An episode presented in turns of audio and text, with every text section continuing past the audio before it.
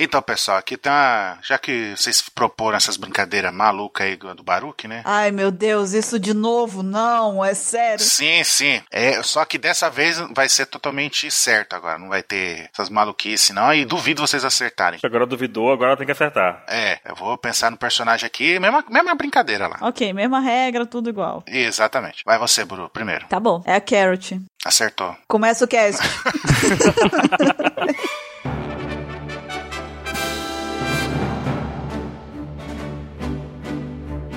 Olá, jovens! Bem-vindos a mais um Opex Cash. Eu sou a Bururu e eu estou aqui hoje com o Mr. Caio, Olha só que esse cash está crocante. Uhum. com o Baruque.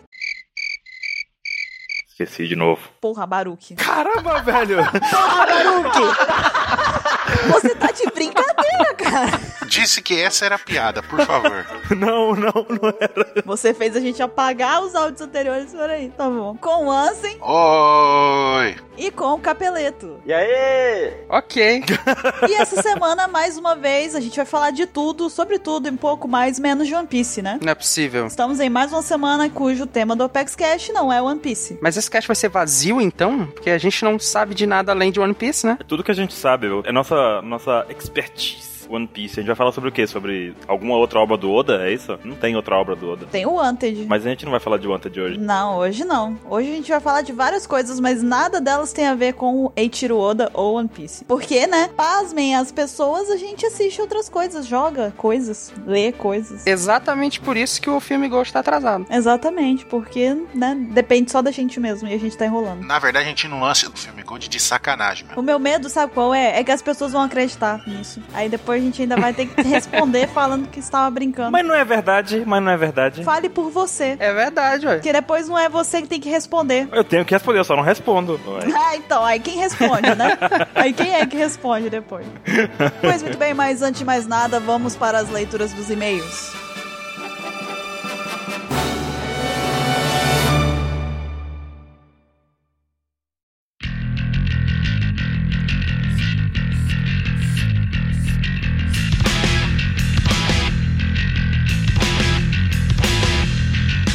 E vamos lá para mais uma leitura de e-mails do Opex Cash. E essa semana eu estou aqui com o Mr. Caio Estou doente. e com o Baruque. Não estou doente. E Baruque, Caio, eu queria perguntar uma coisa pra vocês. Vocês têm ouvido Pedrinha recentemente? Todo tempo. A todo momento? Eu confesso que eu tô com saudade. Eu tô com saudade de ouvir umas pedrinhas específicas, que são as nossas pedrinhas. Eu tô com saudade de ouvir as teorias deles. Vocês estão também? Com certeza. Não, não, tô não. Não, tá não? Ah, Caio, quanta gentileza, quanta. Nossa. Não, não, não. Brincadeira, brincadeira, brincadeira. Quanta simpatia, Caio. Calma, não precisa exagerar. Eu tô doente, eu não deveria nem estar aqui. Pois muito bem, então a gente tá se aproximando aí, né, do Opex Cash de número 100. Estamos chegando nessa marca aí incrível de 100 Opex Caches já. E junto com ele vem o já, né, tão esperada a segunda parte do Escutando Pedrinhas. E agora Caio e Baruque vão explicar pra vocês como que nós fazemos, como vocês podem fazer pra poder participar desse Opex Cash legal. Então, né, olha só. Pra quem não conhece, né, esse ouvindo Pedrinhas, o que a gente quer de vocês é o seguinte: nós queremos um áudio de até um minuto e meio. A gente estipula esse limite de um minuto e meio, mas é o teu objetivo inicial. Se tu passar um pouquinho, a gente não vai ser escroto de ah, não, deu um minuto e 31 ali a gente cortou. Que aí não vai ser assim. Você tem uma média ali de um minuto e meio, você pode gravar esperando isso aí que a gente tá aceitando tudo bem. Faça valer a pena esse tempo, né? Também. Não adianta. Faça valer a pena. Exatamente, é. Carpedim. O que a gente quer é um áudio de um minuto e meio em M4A, Wave ou MP3. Pode ser também, como é que é? ACC, Baruque? AAC. AAC também, que a gente lida com esses quatro formatos aí. É, você vai mandar ele para contato arroba onepcx.com.br, ok? É, você vai mandar pro nosso e-mail esse áudio. E o que, que a gente quer nesse áudio, Baruque? Queremos ideias, teorias, coisas brisadas de One Piece. O que vocês têm a dizer sobre alguma coisa que ninguém dá fé em você, ninguém bota fé no que você diz, ninguém leva você a sério. Manda pra gente que a gente vai analisar tudo aquilo que você falar e saber se tem alguma coisa boa no que você, nas suas ideias, no que você tem a dizer, né? É, mas só lembrando que quem mandar o áudio tem que mandar com nome, idade e cidade, né? Igual o chamado a cobrar. Exatamente. Tem que mandar o nome e falar assim: ah, eu sou Baruque, tenho X anos e estou falando de Y lugar, entendeu? Não faça como o Baruque falou. vocês têm que dar a idade mesmo e a cidade, tá? Não é pra botar a letra do alfabeto, não. É, tipo, ah, eu sou Baruque, eu tenho 14 anos e meio, 14 anos e meio e estou falando de São Paulo, capital. Tangamandápio. Tangamandápio. É, tem que mandar dados reais. Isso. Se você não mandar esses três dados que a gente exige, tá fora. Tá fora, Esse tá aí fora. sim é, é corte. Limite rígido. É o básico da pedrinha, né, cara? O básico de uma pedrinha, né? Tem que se identificar. Sim. Pode ter vergonha das suas ideias. É, a gente só usa pedrinhas com selo do Inmetro e tal, então tem que ter É. identificação. Garantia, né, cara? Tem que saber a procedência das pedras, né?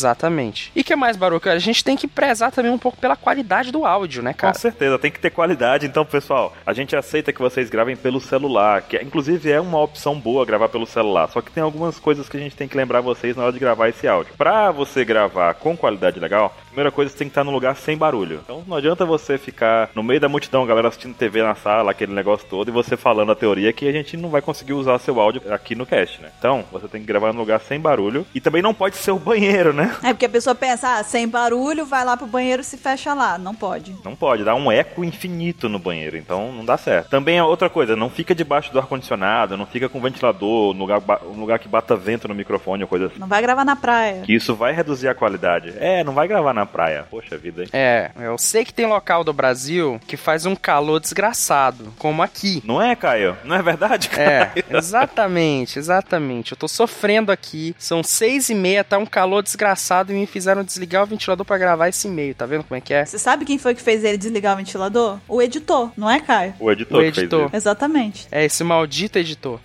Mas sim, ó. Então, ó, sem ventilador, Lugar barulhento. sem TV ligada, sem rádio. O rádio, cara, quem escuta rádio? Quem escuta rádio, né, cara? Sem Opex Cash. Sem aquele cachorro do vizinho que fica latindo no fundo. Sem o Scooby, é. Sem o Scooby, por favor. Sem o Scooby, sem estar ouvindo podcast no fundo. Sem né? cacatuas. Sem cacatuas, é. Um local o mais silêncio possível. Sem cacas minhas. E também. é, nossa. Desculpa, eu não consegui, Caio. pra ir. Por essa eu não esperava, cara. Desculpa, eu não. Cacas minhas. Cacavossas, né? E outra coisa, Caio, só pra complementar. Tentem manter o microfone pelo menos a uns quatro dedos de distância da boca de vocês quando vocês estiverem falando, pra não ficar com aqueles barulhos tipo. Tch, É. Fica pegando cada barulhinho, cada respiração, cada arzinho que sai da sua boca. Isso é importante, acaba que atrapalha no áudio. É verdade. É, se pegar respiração também vai ser difícil do teu áudio passar, viu? Se ficar pegando respiração, então evite isso. Pode ser interessante também você escrever a sua teoria num papel antes de falar, pra que você não se confunda. Façam como a gente, não façam como o 27. Não fujam da pauta, criem uma pauta própria. Faz uma pautazinha. A pauta é importante. E não se liga de gravar duas vezes, porque aqui a gente várias vezes repete um trecho do cast que a gente se confundiu ou gaguejou e tal. Então isso é normal, não se preocupa. Se tiver que gravar duas, três, quatro, cinco vezes, vai, deixa que o resultado fique bom. E aí, até pelo celular mesmo, o pessoal pode baixar aplicativo de gravação de áudio. Terminou de gravar, já tem a opção lá de compartilhar o áudio gravado. E pá, Bota pra compartilhar, compartilha por, e- por e-mail e em seguida manda pro nosso e-mail aqui, contato.pcx.com.br. O assunto do e-mail você coloca pedrinhas. Pedrinha 100. É. Exatamente. Pedrinha 100, perfeito. Bota Pedrinha 100 e a gente vai saber já que você tá querendo participar do cast de Pedrinhas, porque a gente recebe um monte de e-mail, senão fica tudo perdido lá dentro. Exatamente. Faz essa tag pra gente, fazendo o favor. É, manda com pedrinha 100, aí tu pode botar um if ali, botar o título que tu quiser, mas tem que ter a tag pedrinha 100. Caramba! Pedrinhas 100. Ah, caramba, tem tudo a ver. Não. Ok, barulho, tá bom. Uhum, tá, ok. Basicamente, eu acho que é isso, né? A gente conseguiu passar aqui é, um apanhado geral. Não é, não é tão complicado assim, embora a gente tenha aí alguns detalhezinhos, não é nem um pouco complicado. Basta que você grava lá direitinho, num lugar com silêncio, organiza mais ou menos as ideias e manda por e-mail pra gente. Não tem muita dificuldade. Exatamente. Sem vergonha, pessoal. Pode mandar suas coisas brisadas, coisas, coisas sérias, sei lá. Você cuidado com esse sem vergonha seu, que você não sabe Ah. do que, que você tá falando. Você não sabe o que, que você está invocando, ok? Vai com calma. mandem, mandem. A gente, tem, a gente escuta tanta loucura aqui, cara. O que, que é uma loucurinha? Por falar em loucura, a gente tem aqui algumas fanarts bem loucas, com muita coisa legal e engraçada. Vamos ver o que, que a gente tem essa semana? ah, mano. Não. Caramba, ele tá doente mesmo. Caio, você hoje tá incrível, Caio. Você tá sensacional. Tá. Inclusive, eu acho que isso é resquício do, do Evil Caio, né? Que tava presente semana passada. Acho que é o resquício dele ainda. Eu caio. É o cara da depressão. não. um doppelganger maligno do Caio aqui, mas eu acho que ele tá indo embora aos pouquinhos. Então tudo bem, Caio, eu vou relevar, tá? Eu tô sofrendo. Até porque, independente da sua vontade, você vai ter que ver as fanarts mesmo. Então eu só perguntei, foi uma pergunta retórica mesmo. ok, foi só pra te dar a falsa sensação de que você tem a escolha, entendeu? ok, tudo bem. Pois bem, então vamos começando aqui. A primeira foi enviada pelo Nelson Neko Kobayashi, na verdade, as primeiras. Ele mandou três fanarts pra gente. E a primeira delas é aquela cena do Ivankok, né? A mistura do, do Ivankov com a Hancock Ai, que o cara. Baruch fez. Sensacional aquela toda a confusão que o Baruch, só o Baruch consegue fazer. A segunda foi o momento em que o 27 toma um, um golpe, né? Do Guaxinim. O Guaxinim dá um cotelete nele, ele vai parar na parede. Ele tá bem lá ainda comemorando. Poxa, Ficou muito a bom. gente passou a dor nas costas, né? Todo mundo, a gente lá, por quê? Muito bom. E o Guaxinim, cara, ficou... Sensacional, tá? A cara Ficou dele. demais, ficou style. E a última aqui, Baru, que é do cast passado, você fugindo lá, tentando correr atrás do seu ICQ que você perdeu, né? As pessoas te seguindo como em uma inquisição, cheio de tochas, só faltou as tochas na mão pra poder te executar, e você lá querendo seu ICQ de volta. Só que o Baruque nessa época não tinha barba, né? Não tinha, era. Ou será É que tinha? Verdade, é verdade. Não, não tinha. Nessa época eu era. Eu parecia. É, eu era. Não tinha barba. Eu parecia. É, é, não tinha barba. Eu observei isso também, cara, eu observei. isso. Mas ok. E Baru, qual é a próxima? Calma lá. O tênis desse desenho é azul. O meu tênis da Anime Friend é azul. O Neco observou esse detalhe, olha aí. Dessa cor aqui o tênis. Hum, Que legal. Olha. aí. Esses easter eggs de quem esteve presente na nossa sala, hein? Do AF. É. Eu cara. não peguei, porque eu não tava lá, né? Então. Não tava lá, não viu meu tênis? Pois bem. Barugi, qual é a próxima fanart? A próxima é do Daniel M. Ele tem 23 anos e mora em Fortaleza, Ceará. Ele mandou o Mr. Baru. É uma mistura do Mr. Robot. Robot. Robot. Robô. Do senhor robô. Senhor robô. Do Senhor Robô da série. Cara, a série é muito boa, essa série. Eu gostei da fanart. Foi legal, foi legal. Combina com você, né, Baruque? Foi Eu bacana. fui assistir, eu fui ver o primeiro episódio e eu falei assim, gente, mas faz todo sentido por que que Baruque gostou disso. Eu estou vendo Baruque aqui nesse seriado. É, é uma série muito boa.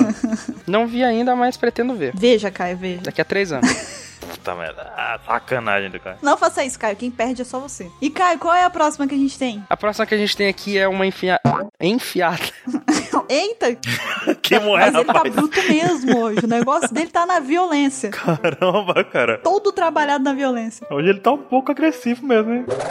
A próxima que a gente tem aqui é enviada pelo Marcos Machuca. Nosso. Ele é clássico também já, né? Ele já mandou um trilhão de fanarts e fancolors e tal. E dessa vez ele mandou uma fancolor do 27, do nosso mangá mágico lá, né? O Densetsu no Densetsu. Kaizoku. Uhum. Que ele mandou o 27 aqui no seu balão, falando: Não acho que sejamos tão fracos a ponto de perder para qualquer um. Vocês conhecem muito bem a minha habilidade. Olha só. Da pauta no Mi, só pode Com ser. certeza. Só podia estar Exatamente. falando disso. A outra fanart que a gente recebeu aqui foi enviada pelo Jonas, de 18 anos. Ele é estagiário no curso de técnico em informática. E ele mandou o Baruque do futuro mandando uma mensagem, Baruque. Ele está mandando uma mensagem. Está pegando fogo, né? Tá tudo pegando fogo, queimando e ele está bem lá. Pense nas consequências, jovem Baruque, né? Capeleto tá sendo elegido para presidente. Ele tá concorrendo. Nossa, o número dele, 14,5. Você vê que a merda tá imensa quando, né? Capeleto tá concorrendo ali. Tem gaivotas em chamas, Bruno, ali, ó. Gaivotas em chamas. Tem um 27 querendo sair da janela em- em- no prédio pegando fogo ali também. Tem uma- um pandazinho ali, ó. Capeleto com o número de 14,5 como legenda dele pra poder ser votado. Desesperador esse momento, Baruque. Pense nas consequências, tá? Não é uma simples fanart isso, isso é um recado. Vou pensar. Não, agora eu já tô. Tá tudo bem. Já tô fazendo as pazes com o barulho do futuro. Tá? O barulho do presente tá quase conseguindo. Ah, então tá bom, então. A humanidade agradece, Baruque. Vou conseguir salvar todo mundo. E qual é a próxima fanart, Baruque? A próxima fanart foi enviada pelo João Vitor, ele tem 13 anos, é de Jacareí, São Paulo. Ele mandou uma imagem do Baruque do passado, em que eu estou falando com o o amigo perigoso, né? Não era isso que eu planejava. De fato, eu juro pra vocês, gente, não era aquilo que eu planejava. Nunca pensei em fazer Porque o aquilo. computador é um positivo, né? É o computador dele, do amigo perigoso, ó, que é um E positivo. Baruque tá nu. Eu estou falando, meu Deus! É tão normal pra ele que ele nem percebeu na fanart, é tão natural. Eu nem percebi, eu vi só a tarja preta ali agora e falei, ah! Nem percebeu. Foi muito bom, muito bom. Muito natural pra ele. E Kai, qual é a próxima? A próxima aqui é do João Felipe Gomes Costa. E ele mostra aqui a verdadeira face dos Opex Casters. Seriam os Opex Casters Evil. Hum. Que ele manda o Ansem aqui espancando os coleguinhas de escola, o Baruque roubando as contas dos jogos dos amiguinhos, a Bururu mentindo pra prima e amiguinhas, né, Bururu? Ó, eu só. Eu, eu criei um universo fantasioso, é diferente, entendeu? Tá bom, tá bom. Outro dia eu falei com a prima. Olha. Eu aí. brinquei de. Eu, em vez de escrever um livro, eu fiz live action, entendeu? Foi diferente. Tá certo. Não, tá certo, tá certo. Tá bom, aham. Sei, essa é a desculpinha, né? E o capeleto aqui, ele faz xixi enquanto fala no Skype, sim. Isso é verdade, não tem como defender né? mesmo. Certeza, é verdade, é verdade. Isso aí não tem. É, o QTI aqui, ele fez um pacto com o diabo e passou a ver vultos, meu Deus, né? Meu Deus, Talvez seja o mais perigoso daqui. meu Deus mesmo. Eu achava que tinha feito uma coisa errada, que tem foi superar todo mundo aqui. Eu pensei que iria botar que QT era tipo um perigo no trânsito, alguma coisa assim, mas não. Eu também, cara. Fez um pacto com o diabo. Cara, e, e Mr. K que maltrata os animais, cara, isso tá muito errado. Você sabe por que, que ele não maltrata? Porque ele nem encontra pra maltratar. Nem querendo ele consegue encontrar. Exatamente, cara, a Melorine é bióloga, eu não posso maltratar os animais. Tá vendo só? Não posso, não posso. Cara, se ele não encontra tartarugas, você imagina, né? Que que- como é que ele pode pegar o- Pois é, né? algum animal, né? Não tem como. Como é que eu vou maltratar os animais? Não tem como. E as outras fanarts que a gente recebeu foram enviadas pela Clara de Nogueira. E ela mandou aqui uma fanart do Guaxinim como garçom. Tem ali o desenhozinho com as olheiras, né? Muito boa. Igual o Caio observou quando a gente tava lá no restaurante. Ficou muito bom. Ela mandou também uma fanart do momento em que eu tentei pegar um Abra. É, então, né? Muitas pessoas bom. gostaram bastante dessa história. Eu nem tanto, né? Me machuquei um pouco. Ela fez até os pedreiros olhando, cara, ficou demais. Sensacional é o poste falando olá pra ela, tá? sabe? Olá! Ele chegou pra mim assim: Olá! Olá! Seja minha amiga! Ele tá com os bracinhos, tá vendo? Querendo me receber de braços abertos já. E eu só me interessando pelo Abra. E os pedreiros observando lá, ó. Confio em você, é uma lição de vida, nunca desista dos seus sonhos. Não foi exatamente assim que eles reagiram, mas ok. e a terceira fanart que ela mandou foi o Tom San e os três machos, né, Baruque? É, Muito boa. Não é, É, Barulho? então, mais uma vez, uma maravilha. Foi isso que tu tava falando, Barulho? Não, Foi essa a visão, Baruque, que você tava? não, é. Na hora foi, na hora que eu falei. Caramba, tá vendo? Por isso que a Clara não pode seguir a luz, ela tem que continuar com a É, gente. então você para de mandar ela seguir, né? É bom. Não, não pode, Clara. Eu falo. E Volte, volte. Baruque, Volte sempre, não siga a luz. qual a última fanart que a gente tem essa semana? Nós temos a fanart da Ellen de Conceição, 6 anos de idade, Aracaju, Sergipe. Ela mandou uma o Baruque conversando com o Baruque, é o Baruque do presente perguntando: "Passado, por que você não resolveu logo?" O Baruque do passado dizendo: "Ah, deixa para o Baruque do futuro". E o Baruque do futuro falando: "Eu não, resolve você, presente". e é, é a vida, né, cara? A gente vai passando as coisas assim, né? Mas o Baruque do futuro tá ficando quase feliz já, tá? As coisas estão É, o Mr. 27 tem divertidamente na cabeça dele o Baruque é uma confusão entre a- as linhas temporais, é diferente. Pois então, Mr. Caio, qual é o e-mail que a gente tem separado para essa leitura? Então, nós temos um e-mail aqui do Leonardo Magno Martins. E ele manda assim, olha. Olá, pessoal da OPEX. Olhar, olhar. Olá! Me chamo Leonardo Magno Martins, tenho 20 anos, sou de Goiânia. Imagino que seja Goiás, né? Espera que seja, né? Não, não, não, não fala Né? isso não, cara. Ah, Goiânia, Acre. Tá certo. E faço faculdade no curso de ciências biológicas. Olha aí, falei em biólogos. Olha aí. Enfim, estou mandando esse e-mail apenas para alertá-los de uma gafe que vocês cometeram. O BF36 é o Frank, pré-time skip, como a imagem desse e-mail prova. Ela foi retirada do capítulo 405. Então o Sunny não é oficialmente um Battle Frank, já que ele não é o BF37. Encerro mandando um abraço a todos vocês e até o próximo e-mail. Tá vendo? Ele mandou uma canelada. Mais que digna, né? Mais que aceita, porque Não, muito bom, muito bom. A gente ficou naquela discussão do. uma gafe bem grande, né? Uhum, exatamente, mas É, a gente ficou naquela discussão durante o cast de ser o BF-36, porque o Frank tem o 37 no- nos braços, né? Só que a gente não lembrava desse 36 aí. E quem quiser ver, a imagem que ele mandou vai estar lá, linkado ali na descrição do ApexCast. Se vocês quiserem abrir pra dar uma olhadinha, é só ir lá e conferir. E, Leonardo, obrigado por mandar a canelada, né? A gente, né? Mandem sempre que a gente errar, gente. É assim mesmo. Eu gostei de saber disso. Já, já acabou com a nossa teoria lá, entendeu? Muito bom. Exatamente. E a pergunta que a gente tem aqui separado pra essa leitura de e-mail foi enviada pelo Isael Fernando e ele perguntou o seguinte aqui: Olá, OPEX, me chamo Isael Fernando, sou de Manaus. Manaus todos sabem, né, que fica lá no Rio Grande do Sul. Exatamente. com certeza. Tocantins aqui do meu lado. Do lado, logo ali. Caramba, a aula de geografia é com a PEXCast também, cara. Tá sensacional. Não, então, Manaus, Amazonas, umas coisinhas antes que as pessoas acreditem, já que eu tenho uma má fama aí com 14,5, então, né? Vai que o pessoal acha que eu também tô derrapando na geografia, né? Sei lá. bem digna, né? Só- É uma fama bem digna, né? De Manaus, Amazonas, ele tem 25 anos e diz aqui: Eu sou professor de educação física e a minha pergunta é: O Vivricard seria como as Horcrux? Pra quem não sabe, Horcrux são aquelas peda- os pedaços, né, da- do, do Voldemort que ele transformou através da- de magia. Que nojo. E que ele separou pra se defender, né? Uma maneira dele se proteger pra dificultar com que ele fosse derrotado, né? Basicamente. É pra ele nunca deixar de existir, né? Sempre tem uma parte dele viva em algum canto, né? Ele separou a vida dele em partes, ele pedaços pra poder né, se reerguer depois. O nariz dele é uma Horcrux? Não, Não, ok. não, isso foi um erro de projeto. O dedo perdido do Lula é uma Horcrux? Isso foi um erro de projeto mesmo. Acho que o nariz não tava. Ele esqueceu na hora de salvar o pedaço da vida. Ou então era muito grande e ele queria ficar sem, né? Vai saber. A perna do Roberto Carlos é uma Horcrux? Cara, pode ser. Que coisas são Horcrux no mundo? Não sei. Olha, eu não sei, mas eu gostaria de saber se o Vivricard seria. O que, que vocês acham? Então, acho que não. Não, ele não seria o Morcrux, né?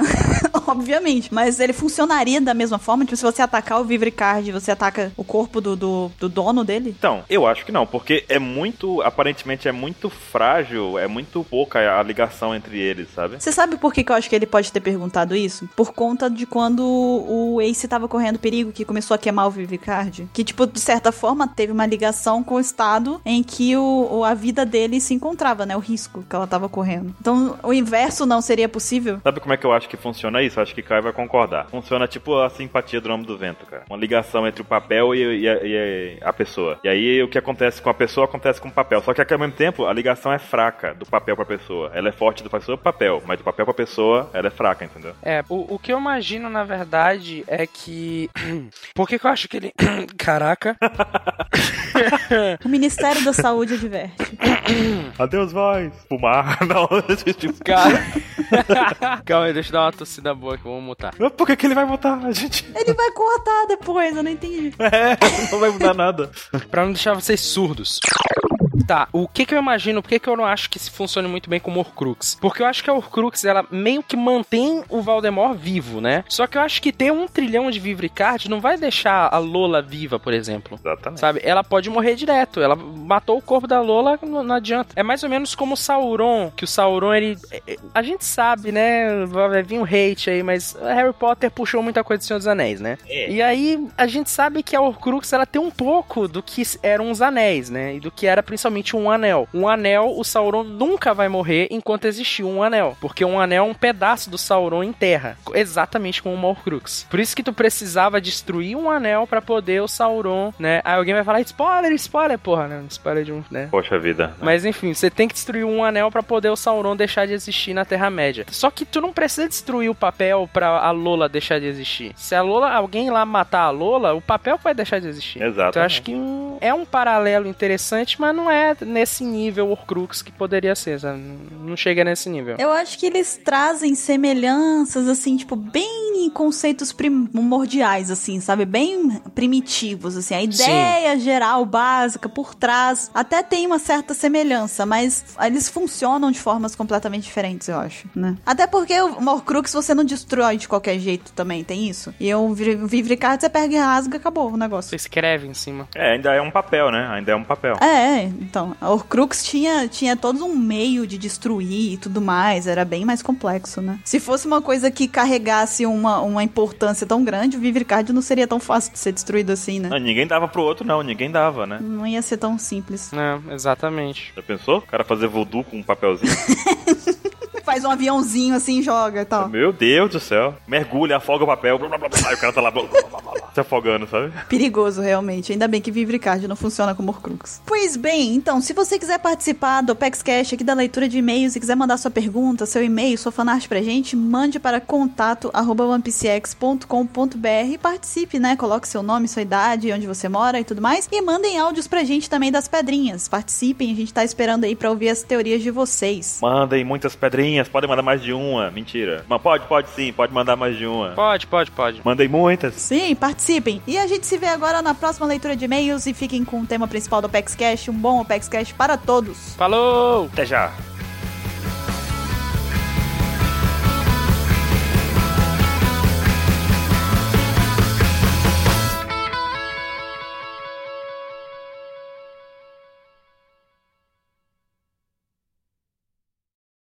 I feel in the wind in the sky without your love.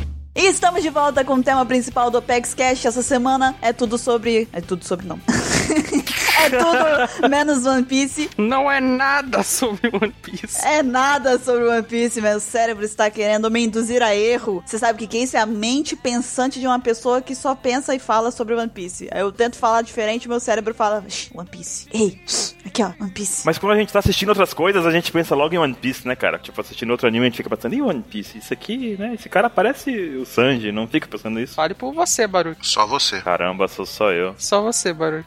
Poxa, vou, vou apagar minha lista de tesouros aqui, só um minuto. Que fetiche louco. Pois muito bem, então vamos começar aqui com as nossas indicações. Pra quem ainda tá, não conhece, né, esse tipo de Apex Cash, que ainda não ouviu as outras partes do Não é One Piece, aqui a gente dedica esse Apex Cash para indicarmos coisas que a gente lê, escuta, sei lá, come, né, às vezes, quem sabe, Não. alimentos, a gente pode indicar um prato e quem sabe. Ainda não virou a PaxCast gourmet aqui, Então. não. Ué, vocês não me deixam fazer isso, né? Senão poderia ser, mas tudo bem. A gente compartilha com vocês aqui um pouco dos nossos gostos pessoais que vão além de One Piece. Então, né, vamos já direto ao ponto. Mr. Kai, qual é a sua primeira indicação? Eu vou ter a honra de abrir esse cast. És tu. Parece que sim. Que emocionante. És tu. Que emocionante. Então eu vou começar aqui por um anime. Um anime que eu assisti. E que bom, né, que eu assisti, porque, né, recomendar um anime que eu nunca vi.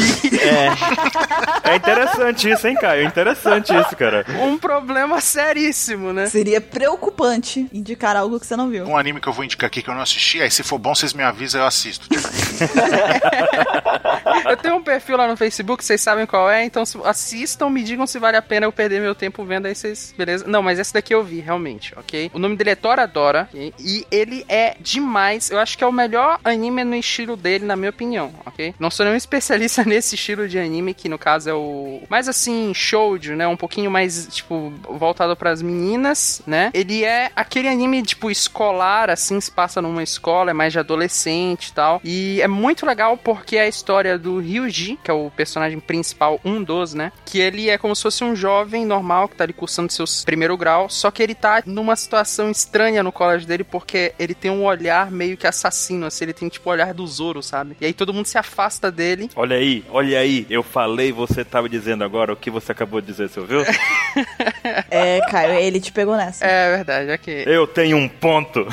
Isso sim. Ele tem o olhar do Zoro e ele e todo mundo se afasta dele porque, tipo, acha que ele é um delinquente, assim, tipo, ele é o, o malandrão da, da, da escola. Só que, na verdade, ele é totalmente o oposto disso, sabe? Ele chega em casa e ele tem mania de limpeza, daí ele cozinha e tá arrumando ali a cozinha e quando termina ele, tipo, limpa tudo com escovinha, assim, sabe? Tipo, passa entre o- as laterais do azulejo pra, tipo, tirar mofo, sabe? Ele cuida de- da casa dele, assim, ele é todo bom moço, só que na escola, tipo, se ele encosta em alguém, a pessoa entrega a carteira, tipo, com medo de- dele bater, sabe? Mas ele limpa a casa dele com três escovas também? Não, não, não, não. A referência não chegou nesse nível. Mas, e aí, o que acontece é que ele tem um apaixonite muito grande por uma colega de classe dele ali e ele não consegue se declarar pra ela. E acontece situações, isso logo no primeiro episódio, ok? Mas acontece que uma outra aluna também tem uma, uma paixão por um amigo do Ryuji, é, essa aluna é a Taiga, ok? E ela vai entregar um bilhete pra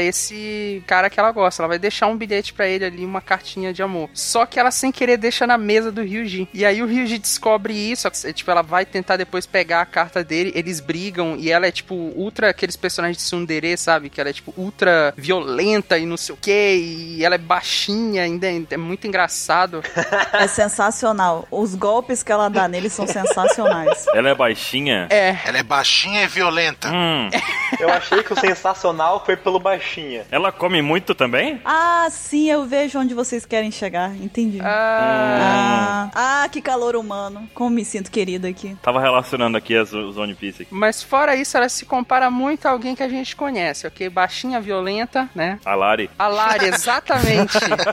Que infelizmente não está nem aqui para se defender. Lari, sinto muito, tá? Nem tá aqui, ó, coitado. Mas enfim, e, e aí acontece logo nesse primeiro episódio deles terem esse problema, tipo, da carta e tal. E aí acontece que eles decidem um ajudar o outro a conquistar, sabe? Quem eles têm essa paixão. Ele vai ajudar a Taiga a conquistar o amigo dele e a Taiga vai ajudar o Ryuji a conquistar a amiga dela, que é o que ele tem interesse, né? E aí a partir disso se, se desenrola e tal. O, o anime é- é- acaba mostrando a evolução dos personagens, as inseguranças da Taiga, o problema de família dela, o problema de família do Ryuji. Então é bem legal, é muito divertido e pro estilo de anime dele, eu acho que é muito, muito bom, porque eu já vi alguns animes nesse estilo, não é muito o meu estilo, eu acabo caindo mais pro shounen mesmo. Eu não gosto muito disso de tipo anime mais teen, mais show de tal, só que eu gostei muito desse, tá tipo top 5 dos animes que eu já assisti, então pro anime que não é do meu estilo, eu gostei tanto, eu acho que dá pra destacar muito Toradora por conta disso, porque ter conseguido isso, né, me, me tirar um pouco do, do estilo que eu gosto. E eu assisti esse anime recentemente, na, na- foi até na Crunchyroll, foi muito bom, eu gostei bastante, a versão deles tá muito boa, ficou bem legal, cara, e, e eu gostei muito de- desse anime, assim, recomendo, eu assisti ele várias vezes já, e bom, muito bom. A trilha sonora dele também é muito boa, cara, é, vou, vou deixar botando no fundo do cache aqui, porque é bem divertida. Quem daqui já assistiu? Eu já assisti o Reforço, a indicação de Caio. É um dos estilos desse anime aí que eu mais gosto também. É, é muito divertido. É divertido. Tipo, é engraçado. Você, fica, você dá umas gargalhadas sinistras com aquela menina, que aquela menina é muito esquisita.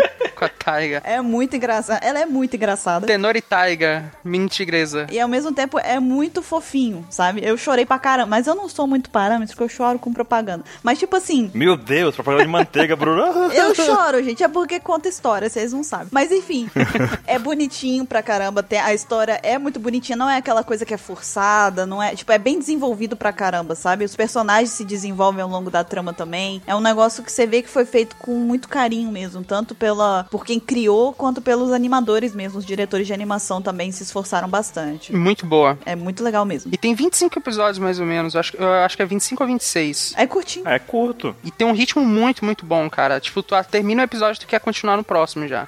Ah, é bom assim, cara. É muito bom assim. São 25, então, né? Se a gente faz- fizer a comparação com One Piece, aí é, é nada, né? De número de episódios, né? É, de fato, é rapidinho. Quem gosta de fazer aquelas maratonas, né? Tipo, tem um final de semana livre ali, o cara gosta de assistir em série, o cara acaba esse torador rapidinho. Capeleto também já assistiu? Eu não, não assisti. O meu primo já me falou pra mim assistir altas vezes já. Uma amiga minha já fez cosplay também, mas eu não me animei a fazer, a assistir não. Talvez algum dia eu vá assistir, porque o pessoal fala muito bem. Daqui três anos. Eu entendo isso. É porque quem não sabe, o, o Capel, ele vê uns 30 animes. Ao mesmo tempo. Por temporada. Agora, enquanto a gente grava, ele tá vendo um anime. É, então é difícil convencer ele a assistir. Eu não vou mentir não, mas eu, eu tava vendo até a abertura do anime. Eu não tô dizendo. É muito complicado. É por isso que o Capeleto não participa do Apex Cash. Pois muito bem, então, Baruque, e você, o que, que tem pra indicar aqui pra gente hoje? Bom, hoje eu tenho uma indicação de um anime que eu não assisti. Mentira. Vocês estão demais hoje, hein? Mas é um anime que eu assisti recentemente. Foi indicado por amigos meus, assim. Há três anos atrás. Não, cara, foi esse ano. Você acredita nisso? Que coisa, né, velho? Não era amigo da OPEX. Se fosse da OPEX, ele. Caramba, foi você e a Boruru que me indicaram. vocês agora, vocês agora não são mais meus amigos ou vocês saíram da OPEX? Você não, me, le- você não lembrou de mim? Eu não disse nada, hein? Você, eu não lembro o capeleto, você me indicou isso há muito mais tempo então, não foi? Eu te indiquei muitas vezes, muitas vezes. Ou você não considera o capeleto amigo, ou eu... Capeleto, você está fora da OPEX. As máscaras começam a cair neste Apex Cast. A verdade aparece. Agora eu fiquei triste, tchau, pessoal. Adeus. eita, eita, eu não lembro de capeleto me indicando. Porque capeleto foi me indicar um e ele pegou a lista. Tem esse, esse, esse, esse, esse, esse, esse meteoro de animes. Mas foi exatamente isso. E a gente tava no modo bot ali, conversando, beleza? Aí do nada sur- surgiu o conversa de anime e eu mandei uns 4, 5 barulhos. Pô, cara, é, mui- é muito anime. Já fez errado aí. Você nunca manda 4, 5 pra Baruque. Você manda um só. É. É porque o, o, o Capeleto, ele é assim. E- esse fim de semana eu pedi pra ele assim: Capel, Capel, me me indica um anime aí. Aí ele me indicou uns 10, assim. Não, É exatamente isso. não, não foi assim, Caio. Eu Caio, não tenho todo esse tempo do mundo. Caio. Foi capeleto, me salva. Foi, Capeleto, me salva. Eu quero um anime pra eu assistir aqui. Aí ele falou: toma Defrag, toma aqui uns 500. Eu falei: tá bom. Pá, chuva! Aí de cara ele já, ele já mandou assim: Você sabe aquele anime da- da- de um- de um cara bebendo um chá e a garota fala os negócios? Eu, calma, eu sei o nome, pera um pouquinho. Cara, é o nível de vício. Mas então, eu recebi então três recomendações de pessoas da OPEX esse ano e eu, putz, vou, vou assistir. Pode ser legal, sabe? Eu pensei. Três pessoas no mesmo, na mesma, mesmo período, eu falei, não. Uhum, ok. O anime se chama Bokudaki na. Não, Bokudaki ga Inaimashi. Vulgo Erased, né? Vulgo Erased. Isso mesmo. Que também tem a, ver- a versão em português fica a cidade onde apenas eu não existo. Apenas eu não assisto, foi isso que você disse? É, Não, eu não existo. E é muito bacana porque ele envolve logo de cara viagem no tempo. Só que, assim, minha, minha impressão inicial é na abertura do anime. E a abertura tem aquele grupo chamado Asian Kung Fu Generation, sabe? Nossa. Então a música de abertura é muito boa. A música de abertura é muito boa. Acho que todo mundo já ouviu uma música deles em algum anime, na é verdade? Aham. Então a música é muito bacana e a história conta sobre um cara chamado Satoru. Ele é aspirante a mangaka, só que ele não tem nenhum mangá publicado. E ele trabalha nesse meio tempo entrega- numa pizzaria entregando pizzas, né? Não, não, não. Claro, ia entregar o quê, né? Ah, bolinho de arroz. Ele entrega maçã, Baruque! Ele trabalha entregando quiche. é, ele entrega, ele entrega kibe, sei lá. Entrega sonhos. Logo de cara a gente é apresentado também a um poder que ele tem chamado Revival, que é uma habilidade especial, assim, entre aspas, que ele consegue, tipo, ele volta no tempo 1 a 5 minutos. E normalmente isso acontece quando tem algum acidente, né? Então, quando tem algum acidente, ele sente uma coisa estranha, fala, hum, sabe? Uma coisa estranha está acontecendo, o que foi? Você disse que ele pode pressentir o perigo e o caos? Exatamente. E que ninguém agora vai. Amedrontar ele? Exatamente. Você tá dizendo que ele tem um sentido aranha? Quase isso, só que acontece a coisa e ele fica assim, tipo, no sentido aranha, o que, o que vai acontecer de errado? Ele tem que buscar o que vai acontecer de errado, entendeu? Então, quando ele sente aquilo, dá um tipo um- uma sensação estranha nele, ele começa a procurar, caramba, o que vai acontecer de errado? E isso é mostrado logo de início quando ele tem uma criancinha e vai atravessar a rua e tem um caminhão e ele sente aquilo e ele fica, caramba, onde vai acontecer? E fica olhando pro trânsito, a rua cheia de gente, cheia de possibilidades de acontecimentos perigosos acontecer. É, Acontecendo. o Leonasmo falou aí. Aí ele pula na frente pra salvar a criança, morre, aí ele descobre que a criança ia escapar milagrosamente da morte. Não, esse é Yu Yu Hakusho. Ah, tá, desculpa. Não, mas aí o que acontece? Ele consegue achar o motorista do caminhão e vê o, o motorista meio desacordado e ele consegue fiar a mão na tava de motinha pra entregar a bicicleta. ó, Entregar a bicicleta. O cara entrega pizza e bicicleta ao mesmo tempo na, na moto dele. É impressionante o tamanho da moto que o menino deve dirigir. ele tava na motinha que entrega pizza e ele conseguiu acompanhar o caminhão e virou antes de ca- acontecer o acidente com a criança. Só que ele foi hospitalizado por conta disso e tudo mais, né? O fato é que é dito pra gente logo no primeiro episódio também que tem alguns fatos estranhos que aconteceram durante a infância dele. Teve alguns sequestros e há colegas dele que morreram nesses sequestros, né? Crianças, três crianças da mesma cidade morreram tipo por um serial killer, né? Ele nem lembra mais disso porque foi tipo algo traumático pra ele e tudo mais. Só que tem um evento em que acontece no anime que eu não vou contar aqui, mas o- ah, existe um momento em que ele tem um- uma dessas voltas no tempo mais longa do que deveria, do que o normal, que normalmente é 1 a 5 minutos, ele volta 18 anos no passado. E aí a única forma de impedir o que aconteceu é ele impedir que os assassinatos em séries quando ele era criança aconteçam. E ele tem poucos dias pra descobrir tudo isso e resolver isso tudo, entendeu? E ele não fica só na viagem no tempo, ele não vai só para o passado. E, e também não é aquela viagem no tempo que a gente tem aquela explicação científica, ah, entrou numa máquina, apertou um botão, blá blá blá. Não. É um poder que ele tem e é, é isso, entendeu? Eu gosto desse aspecto de quando tem um poder que acontece e é isso aí, porque evita a gente daquelas explicações bizarras muitas vezes, né? Sou muito fã desse negócio de viagem no tempo, acho que todo mundo tem um momento na vida em que queria voltar só um segundinho pra resolver alguma coisa, né? Então. Todo mundo tem um dia de de volta pro futuro, né? É, cara, todo mundo tem esse dia. Eu achei muito massa que ele sempre quando acontece alguma coisa, ele faz aquela pequena tempo, volta no tempo de 5, 10 minutos, tem uma borboleta junto. É, aparece uma borboletinha azul. É um borboletinha azul. Exatamente. Ah, eu sei o nome desse filme, Efeito Borboleta. Não me diga. Na verdade, é a Rukia entrando no quarto do Ichigo, né? Ichigo, né? Mas era azul, era preta. Era preta, era preta. A Hulk de Bleach.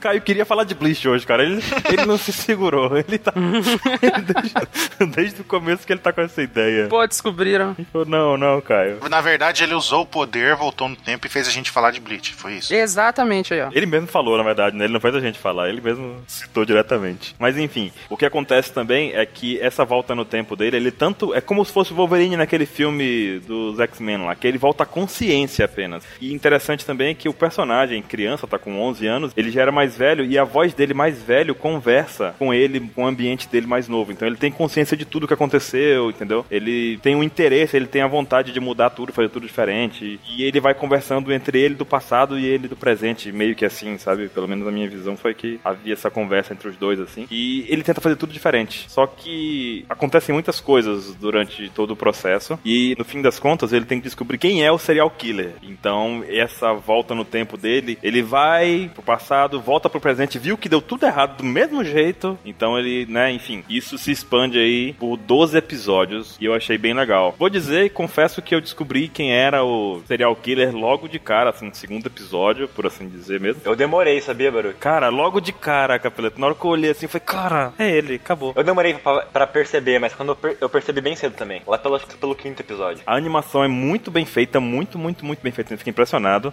E as músicas são sensacionais. Eu já vi uns GIFs desse anime aí e a animação parece espetacular, cara. Nossa, cara, é muito bem feita. Tipo, uma coisa que muitos animes pecam no efeito de fogo, por assim dizer, fica meio ruim, né? Nesses você vê o fogo quando acende assim, vou acender o fogão pra fazer o almoço, uma coisa básica assim. A animação do fogo é tão linda, cara, que dá vontade de criar um gif só daquele foguinho, sabe? De tão sério mesmo, sério mesmo.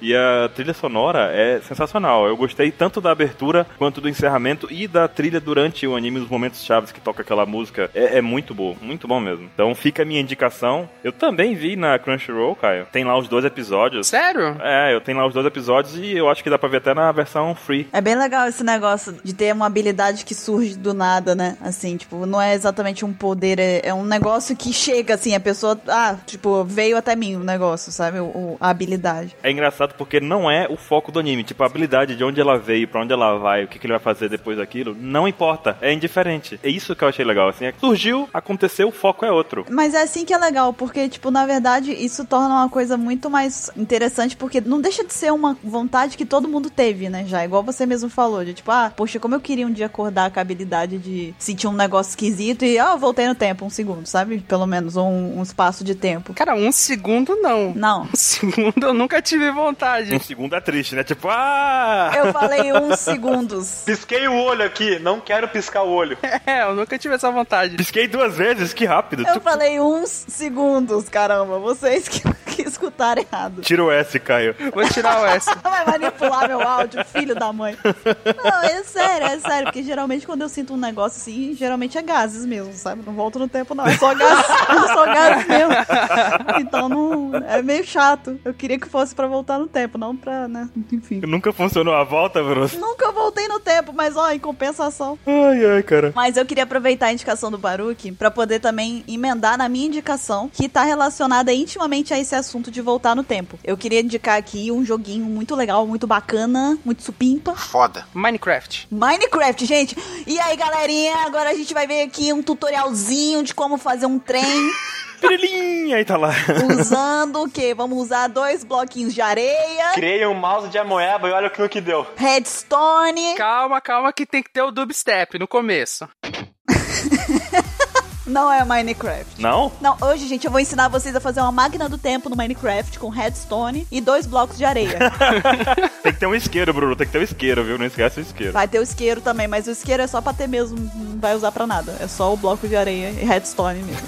Enfim, mas não é, não é Minecraft, vai ficar pra um próximo vídeo aí, um próximo tutorial no YouTube, quem sabe.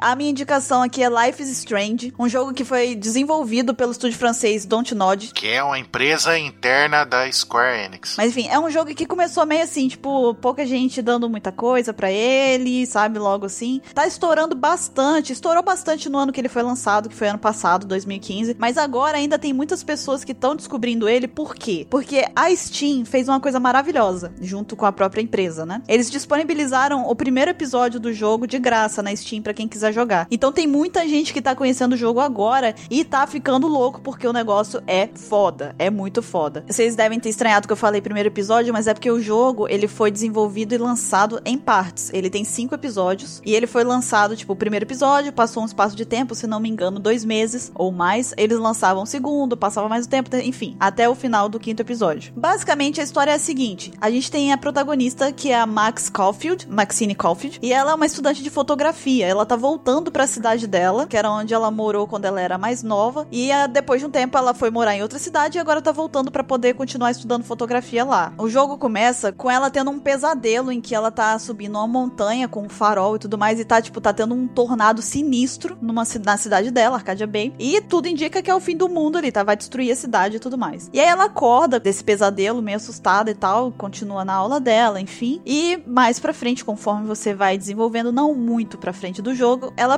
presencia uma situação drástica, né? Um- uma tragédia acontecendo. E aí dali ela descobre, ela vê a mesma borboleta azul, Baruque. Aparece uma borboletinha azul também, que todo mundo sabe que essa borboleta azul, ela é a representação do efeito borboleta e tudo mais, né? Exatamente. Pra viagens no tempo e tudo mais. E aí ela vê essa borboleta e logo mais ela acorda de novo na sala, né? Do, do pesadelo ela acorda de novo lá na sala como se nada tivesse acontecido. E aí a gente percebe que ela tem a habilidade de voltar no tempo pra poder alterar algumas coisas. Quanto ela volta no tempo? Quanto ela quiser. Se ela quiser voltar pra origem do mundo ou quanto ela quiser de acordo com a vida dela? Ela não tem a habilidade de controlar o quanto ela volta, entendeu? Tipo, ela não faz, tipo Hum, entendi. assim, ah, vou voltar três horas. Ela consegue voltar, entendeu? É igual o cara do anime que eu falei, então. Ele, ela, ele volta, mas... É, mas não é limitado. Mas é limitado a vida dela ou ela é limitado Aí você me complica, porque no jogo ela não voltou. além da vida, né? Há memórias dela. É, é, ela volta de acordo com fa- acontecimentos da vida dela, entendeu?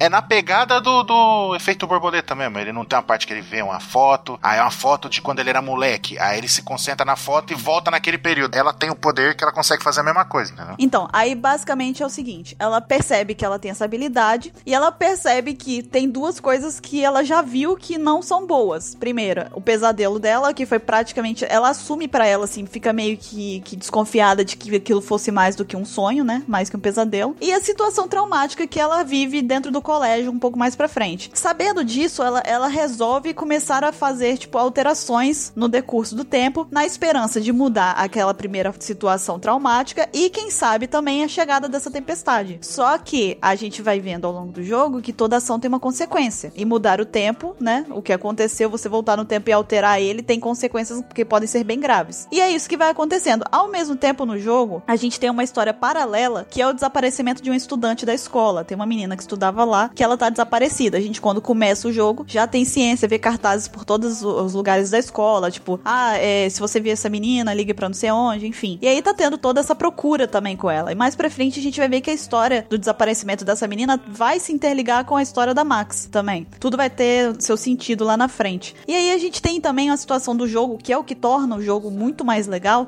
que é o, ef- o- a jogabilidade dele. Porque a ação do jogador, ela vai ajustar a narrativa, entendeu? Então, enquanto a história se desenrola, as suas decisões elas vão ter consequências, entendeu? Elas podem ter ou não consequências no futuro. Por exemplo, eu vou dar um exemplo sem citar nome, sem citar nada. Estudante X estava passando, viu um estudante Y com uma arma na escola. O estudante Y é um cara influente, filho de papai, prefeito, sei lá, pessoa influente na cidade e tudo mais. Você tem a opção de você chegar e falar pro diretor que viu ele armado, deixar pra lá, entendeu? Tem várias opções. A sua opção vai alterar já lá na frente da história, entendeu? Toda ah, o desenrolar. Você deixou pra lá ou você falou pro diretor? Eu contei pro diretor. Eu contei pro diretor. Ninguém entra com arma na escola, não. Não pode, não. Isso tá errado. pois muito bem. E é isso daí. É, basicamente a história é essa. São cinco episódios. Cada episódio tem um começo e um fim que eles, tipo, eles se iniciam e se encerram de uma forma bem completinha, mas ao mesmo tempo, quando encerram um episódio, você já fala: Meu Deus do céu, preciso jogar o próximo. Principalmente do quarto pro quinto. Do quarto pro quinto, você fala: Senhor Jesus Cristo, eu preciso desse episódio. Na minha vida. Porque senão não vou conseguir dormir nunca mais. É verdade, eu- eu precisei virar a noite jogando, porque senão eu não ia conseguir mesmo. Então tá aqui, essa é minha indicação. Ah, trilha sonora. Pelo amor de Deus, trilha sonora desse jogo é a coisa mais sensacional da vida. Foda. Quem quiser, tem no Spotify a playlist exatamente do Life's Strange. É só procurar Life's Strange, tem lá no Spotify a playlist com todas as músicas que toca no jogo. É muito sensacional, é foda ter a playlist, muito boa mesmo. E quem quiser jogar, tá na Steam de graça, o episódio 1. É só baixar lá e jogar no computador mesmo. Eu comprei os cinco, sabia? Pro meu sobrinho, que ele falou assim: ah, parece que é muito legal o jogo e tal. Compra pra mim? Eu falei, beleza, comprei pra ele, mas nunca joguei. Ah, que- mas que surpresa, né, Baru? Mas que surpresa. Mas então, eu ia falar o seguinte: que eu comprei numa promoção da Steam em que os cinco estavam pelo preço de dois, assim, sabe? Eu também, quando eu comprei, eles estavam os cinco no preço de acho que um, um e meio. Era um e meio, era muito baratinho, tava, tava muito barato. Só esperar as promoções que ele vão, vai aparecer de novo, eu acredito. Vira e mexe tem, tem promoção na Steam desse jogo. É só só ficar de olho e acompanhar. Ah, mas vale, vale cada centavo que você gasta nesse jogo. E vale, vale sim. Não fica, não fica com miséria, não. É, mas se você pegar na promoção, não. Não, e, e não precisa ter medo, não precisa ter medo. Vai valer cada centavo que você investir nesse jogo, vai valer. Eu admito aqui, em rede nacional, rede internetal, teve nesse pedaço aí que a Bururu falou que precisou jogar, eu fiquei abaladíssimo com o jogo. Eu fiquei um tempo sem jogar porque eu estava me recuperando do- da situação, entendeu? Eu admito, chorei. Eu também. Não, no, fina- no final do episódio, a decisão final do jogo, se você não demorar pelo menos 10 minutos pra tomar ela, tem alguma coisa errada com você. Tem paradoxos? Eu levei 15 minutos, pra, mais ou menos, meia hora quase, pra poder conseguir tomar uma decisão e ainda tomei sofrida, sabe? Chorei pra caramba. Mas eu não sou Não parâmetro. tem save state, né, Bruno? Pra você cair no buraco de novo, voltar. Não, aí é que é, tem um negócio legal. Depois que você encerra o, o capítulo, o episódio, você consegue ter acesso às decisões de todas as pessoas que já jogaram ele. Então você consegue ver se você tava junto da maioria, por exemplo, sabe? Ou se você foi uma exceção. Uhum. Olha só que legal. É muito legal isso, isso é muito bacana. É na pegada dos jogos da Telltale, né? Que é tipo, tem o Walking Dead, tem o Game of Thrones recentemente, que você joga, é me- me- mesmo esquema, por capítulo, aí você toma a decisão quando acaba o capítulo, mostra. Ah, na parte tal, se você fez isso, 50% das pessoas fizeram isso. Ah, as outras, aqui, ah, 70% tomou a mesma decisão que você, sabe? É muito legal. E a decisão que vocês tomaram, como é que foi? Foi parecida com o do- da maioria? Foi. Não, algumas vezes eu ia pela minoria. Eu fui, eu fui pela minoria. Na decisão final, a minha foi a maioria. Eu não lembro agora. A minha eu acho que foi a maioria, se não me engano. Mas porque a decisão final tem é, é a porcentagem é mínima, sabe? De diferença de uma pra outra. É bem pequena. Só encerrando aqui, não tem só pra computador, tá? Tem pra PlayStation 3, PlayStation 4, Xbox 360 e Xbox One. Então dá pra jogar sem desculpa. Então não tem desculpa. É verdade, bacana. Tu sabe que eu conheço esse jogo sem ter ideia do que, que é ele, porque virou um fenômeno, em- em- pelo menos no meu núcleo do Twitter ali. É sensacional. Mi- Minha TL tem, sei lá, 450 pessoas eu tô seguindo agora, eu acho, ou mais, acho que 600 e pouco, é. Não, acho que perdi a conta já. Enfim, e teve uma época que eu acho que foi durante essa promoção, eu nem sabia por que, que tinha acontecido. Eu pensava que ele tinha sido lançado o jogo, porque virou assim, do nada, um bando de gente, meu Deus, Life is Strange é muito foda, não sei o que. Eu acho que foi nessa época da promoção aí que liberou o episódio 1 e tal, e depois liberou mais, que de fato explodiu e eu fiquei, tipo, curiosíssimo, mas eu nunca fui caçar, assim, pra saber do que que é, e agora eu fiquei interessado nisso daí. Se quiser, depois eu te empresto, né, Steam? Agradeço. Tá tendo rumor aí, não sei se é confirmado ou não, mas tá tendo as lendas, né? Que se pá, talvez possa existir uma série. Era o que eu ia dizer. É. Reza a lenda que estão desenvolvendo uma série pro jogo também. Enfim, é muito bom. Eu, é- tá mais que indicado aqui.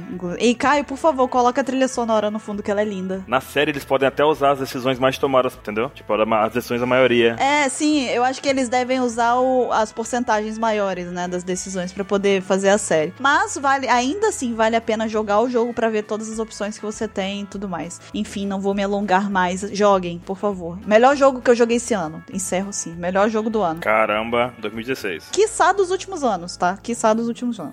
Caramba! E eu digo mais, é, depois de anos a Square fez um jogo foda. Depois de anos.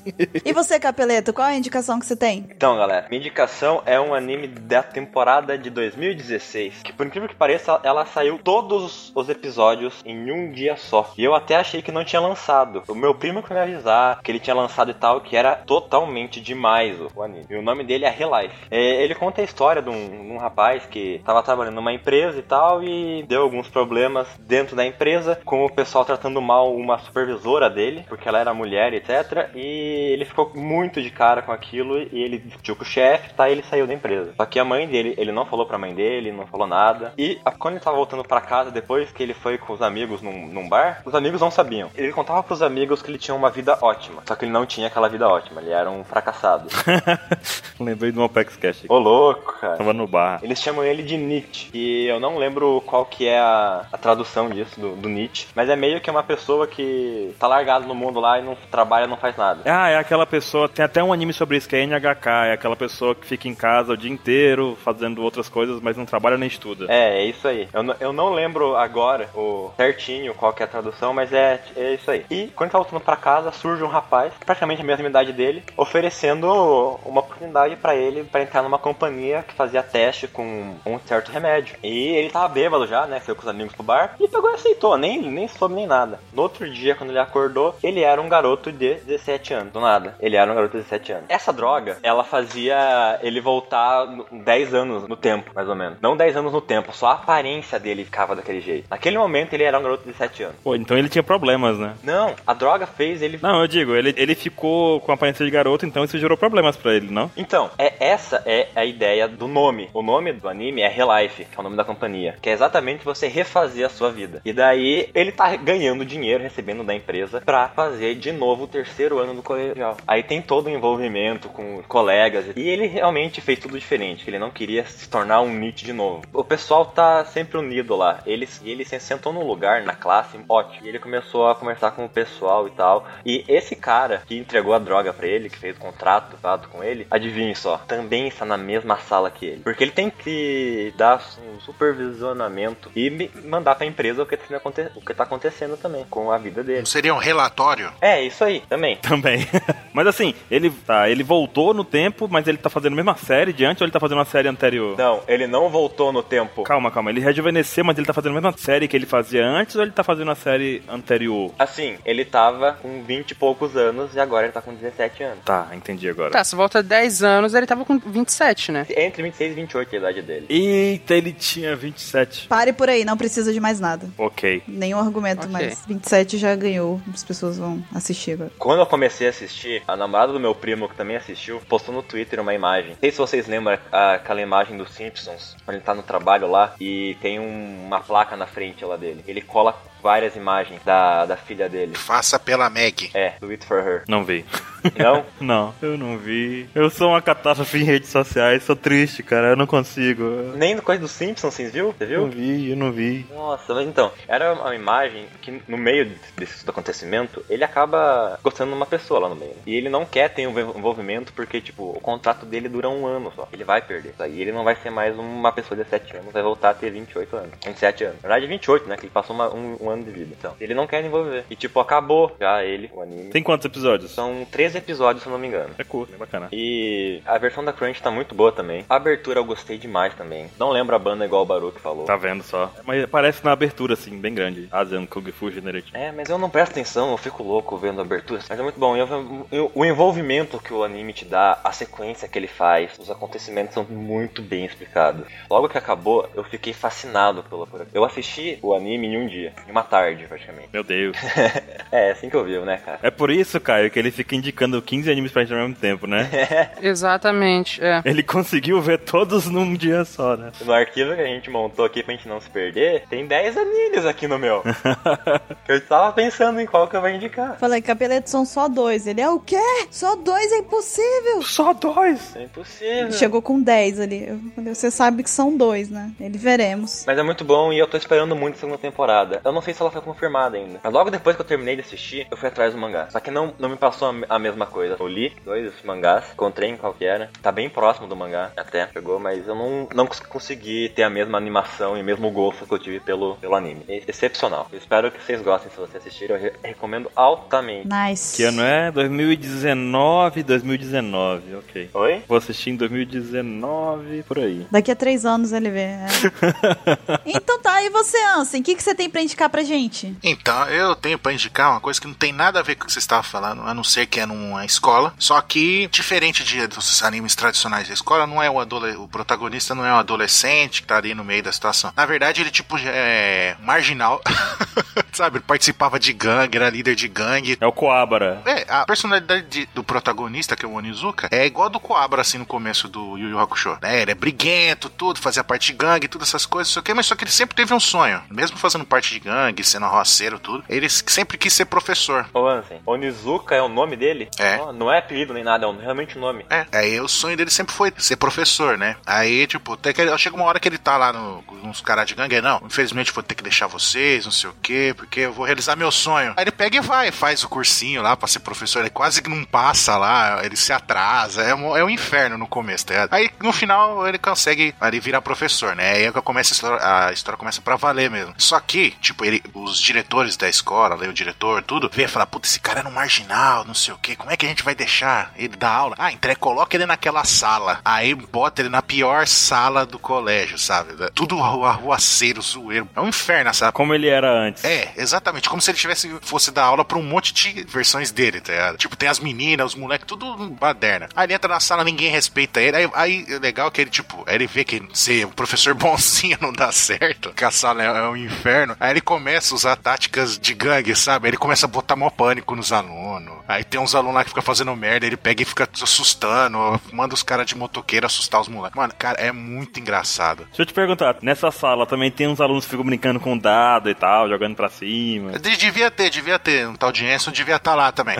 Jogando RPG, jogando truco, essas coisas. Então, devia ter lá na sala. Tem quanto? 43 episódios. Eu assisti já faz um tempão, recentemente eu assisti de novo lá na Crunch. A Crunch não é só de anime novos, também tem animes clássicos e muito bons. Mas você viu alguns anos, quantos, quanto tempo? Fazendo mais de 7 anos já. Pô, bacana. É antigo o anime. Você pode ver pelo, pelo traço do- da animação, assim você já vê, tá ligado? É aqueles animes mais antigos, assim, tá ligado? É, é, mu- é muito legal. A abertura, a- as duas aberturas, mas a primeira é a mais foda. É, chama Drives High, o nome da música. É, mostra, tipo, ele delinquentão, tá ligado? Ele pichando a parede, ele andando de moto, alta velocidade, com a arma na mão, sabe? Tipo, é muito engraçado, é muito legal, cara. Não, e o, e o bacana é que, tipo, ele começa, aí aos poucos ele vai conquistando a- a- os alunos da sala, tá ligado? Tipo, ah, não, pô, ele é legal. Que ele vai ajudando os alunos, sabe? Tipo, ah, tá com problema familiar. Aí ele vai lá, bota um pânico nos caras que tá é, fazendo bullying com o moleque de outra sala, aí o moleque, o aluno fica amigo do professor. Aí vai fazendo isso com todos os alunos, tá ligado? Ele vai ajudando, melhorando a vida de todos os alunos, tá ligado? Pra não ficarem, virarem um delinquente igual ele virou, tá ligado? Tipo, isso é muito legal. Ele dando um exemplo como professor, aí ele mesmo vai melhorando e vai melhorando os alunos também. E tem uma outra professora lá que, tipo, ele vê, ele fica apaixonado por ela. É engraçado que aí ele fica tentando conquistar ela lá, só que ele não leva jeito nenhum pra isso. Aí é muito. Aí fica esse draminha dele tentando conquistar outra professora, e ele ajudando os alunos dele, né? E cimentando mais encrenca do que qualquer outra coisa, né? Pra salvar os alunos ou pra salvar a pele dele mesmo, né? Muito legal. Fica aí a minha dica. GTO Great Teacher Onizuka. Bacana, parece bacana. Bacana. Eu tô pra assistir esse já. Já me indicaram também, tô pra assistir ele. Me indicaram demais. Eu vi alguns episódios, mas não tive tempo ainda de, de seguir nele. Mas ele parece muito divertido. Outra visão, né, cara? Por outra perspectiva, né? A escola, assim, né? Ok, então vamos para as nossas segundas indicações agora, Mr. Caio. Inaugure a segunda rodada aqui com sua próxima indicação. Então, eu ia recomendar aqui um filme, mas a Buru falou de um jogo e citou Steam e tal, e eu lembrei de um jogo que tô jogando. Faz um tempinho que eu não jogo agora porque eu ando meio sem tempo, mas o- o- foi o último jogo que eu joguei assim, sem parar. Crusader Kings 2. E esse jogo é absurdo de bom pra qualquer um que curte jogos de estratégia. É, esse jogo ele tá quase sempre com alguma promoçãozinha, sempre que rola alguma coisa na Steam, botam o Crusader King ali. Por quê? Porque ele tem muitos DLCs. Ele é um jogo, ele é tipo um Civilization, ok? Começa por aí e todo mundo sabe como que como o Civilization é bom, né? Bacana, gostei, gostei. Civilization é legal. É bacana. Só isso já é um ponto positivo. É verdade. É, ele é bem parecido com Civilization, só que ele se difere num ponto que eu acho sensacional. No Civilization, tu escolhe a tua nação, assim, né, no começo do jogo, tu escolhe ali, ah, eu sou o Gandhi. Aí você vai controlar, né, a nação e tal, tu vai escolher, sei lá, eu sou o George Washington. Aí tu vai controlar a outra nação, no caso, Estados Unidos, por aí vai, né, e tu vai seguindo é, o jogo sempre naquela nação. A diferença do Crusader Kings é que em vez de você escolher uma nação, você escolhe uma família. E isso é bem legal porque assim, é como se você escolhesse uma casa de Game of Thrones. Olha os Lannisters. Eu escolho os Lannisters, ex- exatamente. Aí que tá. Além de você escolher a tua casa, tu escolhe o personagem dentro daquela casa. Então tu pode ser desde, sei lá, um, um conde ali que tem só um condadozinho dele, ok? Ele tem que prestar respeito ao duque, tem que prestar respeito ao rei e por aí vai. Ou tu pode já controlar direto um rei e tal, e aí tu vai controlar aquele, tipo, um- um, um local muito grande já. Tu vai, contro- vai ter servos e tudo mais. E o que acontece é assim, em vez do jogo focar na batalha, em conquista de território, em controle de cidade e tal, como é o Civilization, ele foca mais em você manter o teu personagem vivo, conseguir fazer ele ter é, um filho, então você tem que se casar no jogo, você e pra se casar você tem, que con- você tem que convencer alguém de outra família a, a casar contigo, de preferência alguém que seja alto nessa família pra você conseguir uma terra ali extra ou coisa assim. Cara, é Game of Thrones, é isso? É Game of Thrones total, cara. É jogo político. É é jogo político total. Tem umas coisas muito legais, porque teu personagem, ele tem traits, ele tem talentos. E ele não é só talento, ele tem doenças também. Você pode criar um, um personagem como se fosse um personagem de RPG, sabe? E aí, por exemplo, o teu personagem, ele tem um problema de ser, sei lá, de ter uma doença que é contagiosa. Se tu sabe que o teu personagem, ele tem essa doença e ele tem um filho que é saudável, tu pode casar ele, por exemplo, com um, um personagem que você quer que morra, pra poder esse teu personagem passar a doença pra ele, Caramba, que isso. entendeu? E tu ganhar alguma coisa com aquilo. Ou então teu filho tem uma doença, então tu casa o teu filho com a rainha de um local ali pra poder tu pegar aquele, entendeu? Aquele território e ela morrer com a doença e tal. Então o jogo é cheio desses detalhes assim. A trilha sonora dele também é muito boa, tem muita música clássica. É, ele tem muitas DLCs pra, pra comprar. Isso é um ponto que eu acho um pouquinho ruim, ok? Eu acho um ponto fraco porque eu não gosto dessa ideia de tu comprar um jogo e depois ter que ficar comprando coisa pra cima dele, sabe? Eu acho que é bem ruim isso daí. Mas eu acho que todo o dinheiro que tu gasta no Crusader King, em especial, vale muito a pena, cara. Porque é um jogo muito complexo, muito grande, te dá muitas horas de jogo. Tu pode escolher, por exemplo, começar determinada época da história, ou já mais pra frente um pouco, ou na época dos, vi- dos vikings, ou na época que a Inglaterra já tá se consolidando. Tu escolhe vários períodos da, do- da história pra entrar no jogo. E é bem legal porque tu faz pactos com outras famílias e tal. E tu, por exemplo, tu pode tentar assassinar reis de outro local, ou até, por exemplo, pode tentar conquistar a esposa do, de outro rei pra tu tentar convencer ela a assassinar o marido, entendeu? Tu tem um, um bilhão de coisas assim que tu pode fazer no jogo. Ele lembra muito Game of Thrones, inclusive ele é cheio de mods. Tem, eh, tem muito cont- eh, conteúdo criado pelos fãs, e os fãs criaram um mod de Game of Thrones pra tu jogar com as famílias de Game of Thrones no mundo de Westeros. Então o jogo é muito, muito foda, cara. Tem muita opção, tem muito conteúdo do fã. E tu, sem dúvida nenhuma, cara, se tu gosta desse tipo de jogo de estratégia assim, Crusaders King é perfeito pra ti. Muito bom. Nice. Parece bacana. É daqueles que você passa 20 horas jogando, né, Caio? Sim. E quando vai perceber, no outro dia você joga mais 20, é isso? Exatamente, cara. Exatamente. e ele não é tão pesado, não. Qualquer computador, mais ou menos, já consegue rodar, cara. E ele, como eu falei, ele vive em promoção. No dia que a gente tá gravando aqui, ele tá R$ 10 reais. Só que como eu sei que depois eh, a gente não sabe qual a data que vai sair esse cash, né? É, mas geralmente ele sai em bundles também. É, tem que ficar de olho aí, porque dá pra arranjar bundle dele com várias DLC bem facinho. E é, vale muito a pena, cara. Quem gosta de jogo de estratégia, é- é dinheiro que tu não vai se arrepender. Então, Baruque, qual é a sua segunda indicação? Minha segunda indicação aconteceu o seguinte: eu tava assistindo o Bokudak lá que eu falei pra vocês antes, e aí eu tava tranquilo lá e rolei a barra e apareceu um anime que me chamou a atenção. E eu passei logo o mouse pra ler o resumo e achei interessante. Eu não tinha visto em lugar nenhum, eu não tinha, tipo, não foi recomendação de ninguém, sabe? Me pegou de surpresa assim, e eu falei, cara, vamos que, que estranho, parece divertido, vamos ver. Esse eu não recomendei pra você, hein, Baruch? Não, você recomendou? Não. Mas eu pensei. Esse aqui eu acho que ninguém recomendou, não. Esse aqui, esse aqui foi na sorte mesmo, foi na loucura que eu vi, cara. Daqui um ano e meio ele lembra quem foi, tá? Theo. Não, pior que não. Esse aqui eu tava realmente navegando à toa. Sabe quando você tá navegando à toa? Aham. E aí, putz, em vez de ver o que a gente recomenda, fica navegando à toa. é, eu tava lá navegando à toa. Eita, pô, me pegaram. Caramba. Cara, mas eu vou te falar que isso é uma coisa que é é atual da nossa geração. É tu vai nesse tipo de aplicativo que oferece um trilhão de, de coisas pra tu assistir e as pessoas te indicam coisas, só que tu não segue o que as pessoas indicam. Tu vai zapear, sabe quando tu zapeia canal na TV? Sei. Só que agora tu zapeia essa lista de atrações que tu tem pra ver e tu acaba pegando uma ali aleatória. Eu tava vendo pelo celular, né? Na fé da Crunch. E aí eu achei legal e tem a opçãozinha lá de marcar na fila, botar tipo uma fila de coisas que você quer assistir, né? E eu, pá, marquei. Falei, ah, depois eu vejo. Aí no outro dia eu abri o celular de novo pra assistir mais do Bokudak. Eu falei, sabe de uma coisa? Deixa eu ver isso aqui, só pra ver se, né? Pra ver se vale a pena manter ele aqui na lista, né? Aí eu cliquei pra ver e o nome do anime é Mob Psycho 100. Mob Psycho 100. Não Tem que ter o 100, tem que ser em inglês. Na- depois que eu descobri o, o autor, eu tenho que falar em inglês o nome.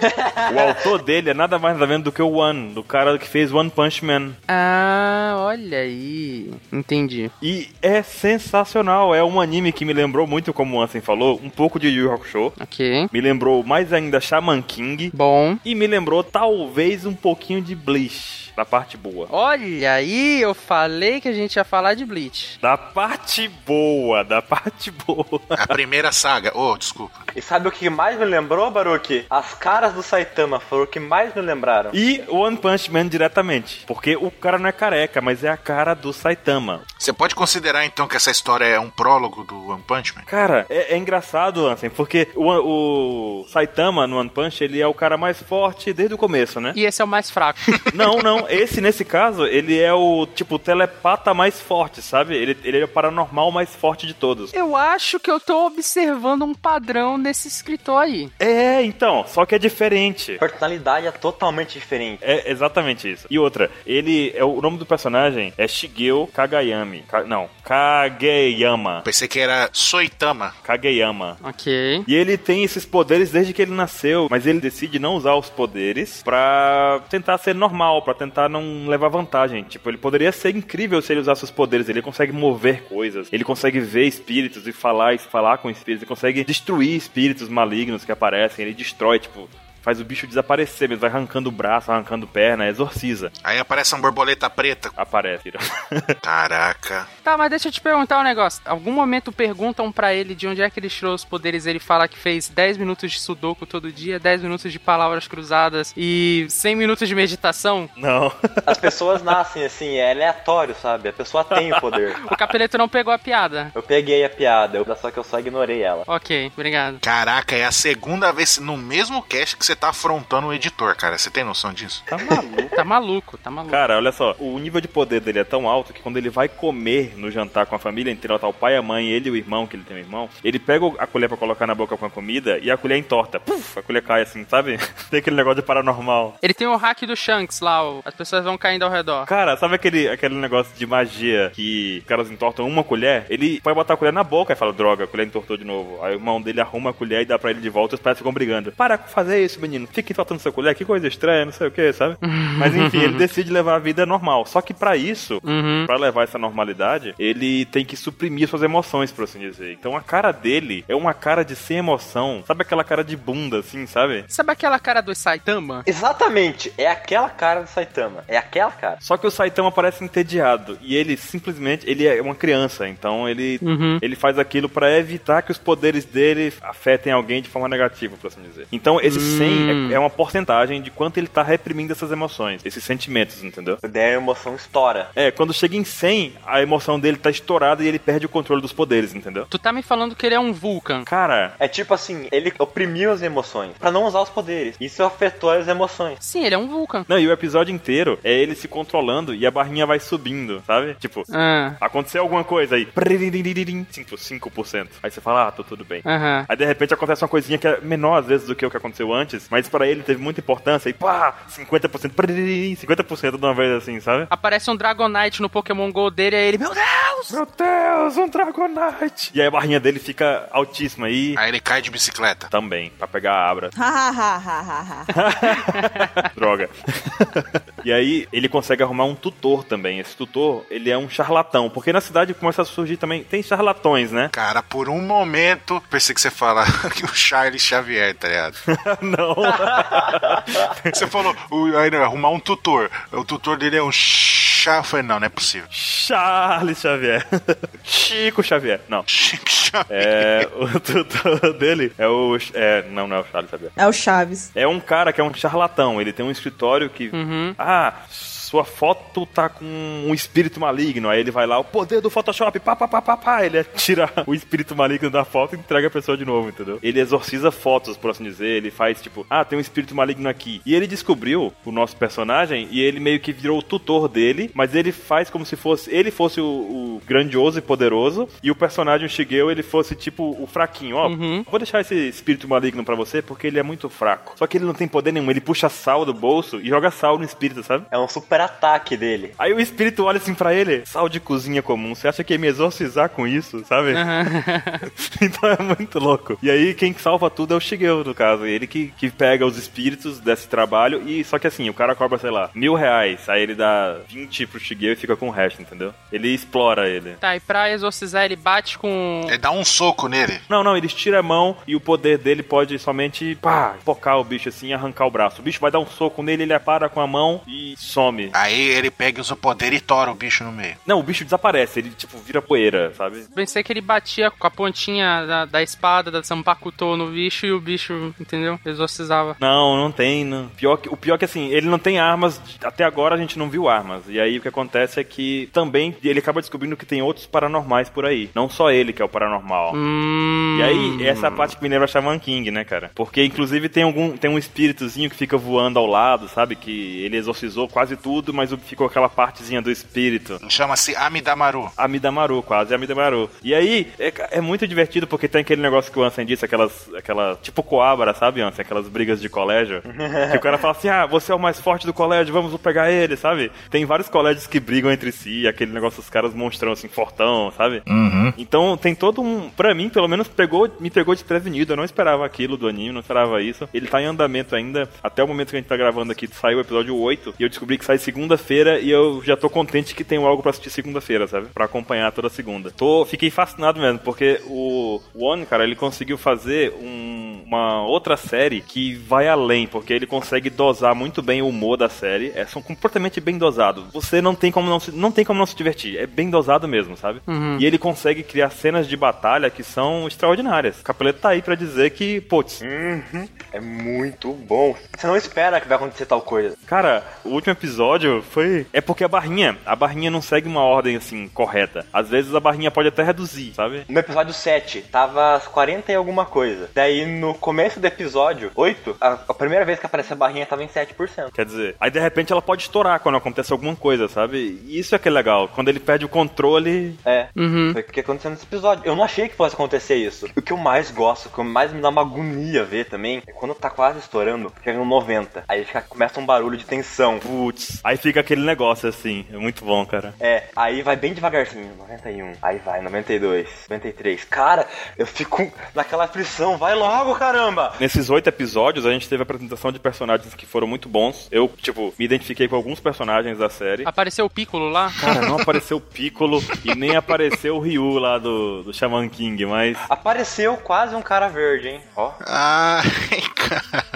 Essa foi ótima. Apareceu vários personagens interessantes lá que a gente se identifica, sabe? Aham. Com outros, com personagens com, ca- que tem um carisma bacana, uma personalidade bacana que você já viu em outro lugar e gosta dele, tipo os Zoros por aí, sabe? Aham. Tipo Yusuke. Então fica a minha, minha recomendação, é Mob, Psy, Mob Psycho 100. Muito, muito recomendado, muito recomendado mesmo. Tem que assistir. Muito bom, anotei aqui. Eu falo ano 00, Baruque, por causa do ano. Veio Mob Psycho 100. Mas então esse 100 aí seria da barrinha? É a barrinha, é a barrinha de emoções que ele aguenta segurar, entendeu? É, é a barrinha. Ah, que legal. Ó, curti. E o apelido dele é Mob, Ah, curti, curti. E Psycho é por causa do poder, né? da telepatia, pe- te- telepatia não, dos poderes, né? Psíquicos. Não é Charles Xavier não, mas Muito bom, muito bom, anotei. Gostei, gostei. Cara, assiste aí, Caio, você vai curtir, Eu cara. acho que eu vou. Obrigado, ba- a Bururu não pode não. Falei que eu anotei ele. Não, assiste aí, Caio. Bororô. Também não quero. Vou assistir, mas não é porque você falou, não, agora. É porque eu sei assim, é porque eu sei que Caio, ele gostou de, de One Punch. Você viu One Punch, Bruno? Eu vi antes de você, inclusive. Foi? Foi. Toma. E te indicou. Não, não indiquei, não, mas eu vi antes dele. Mentira. Mas você podia falar que indicou só pra sacanear.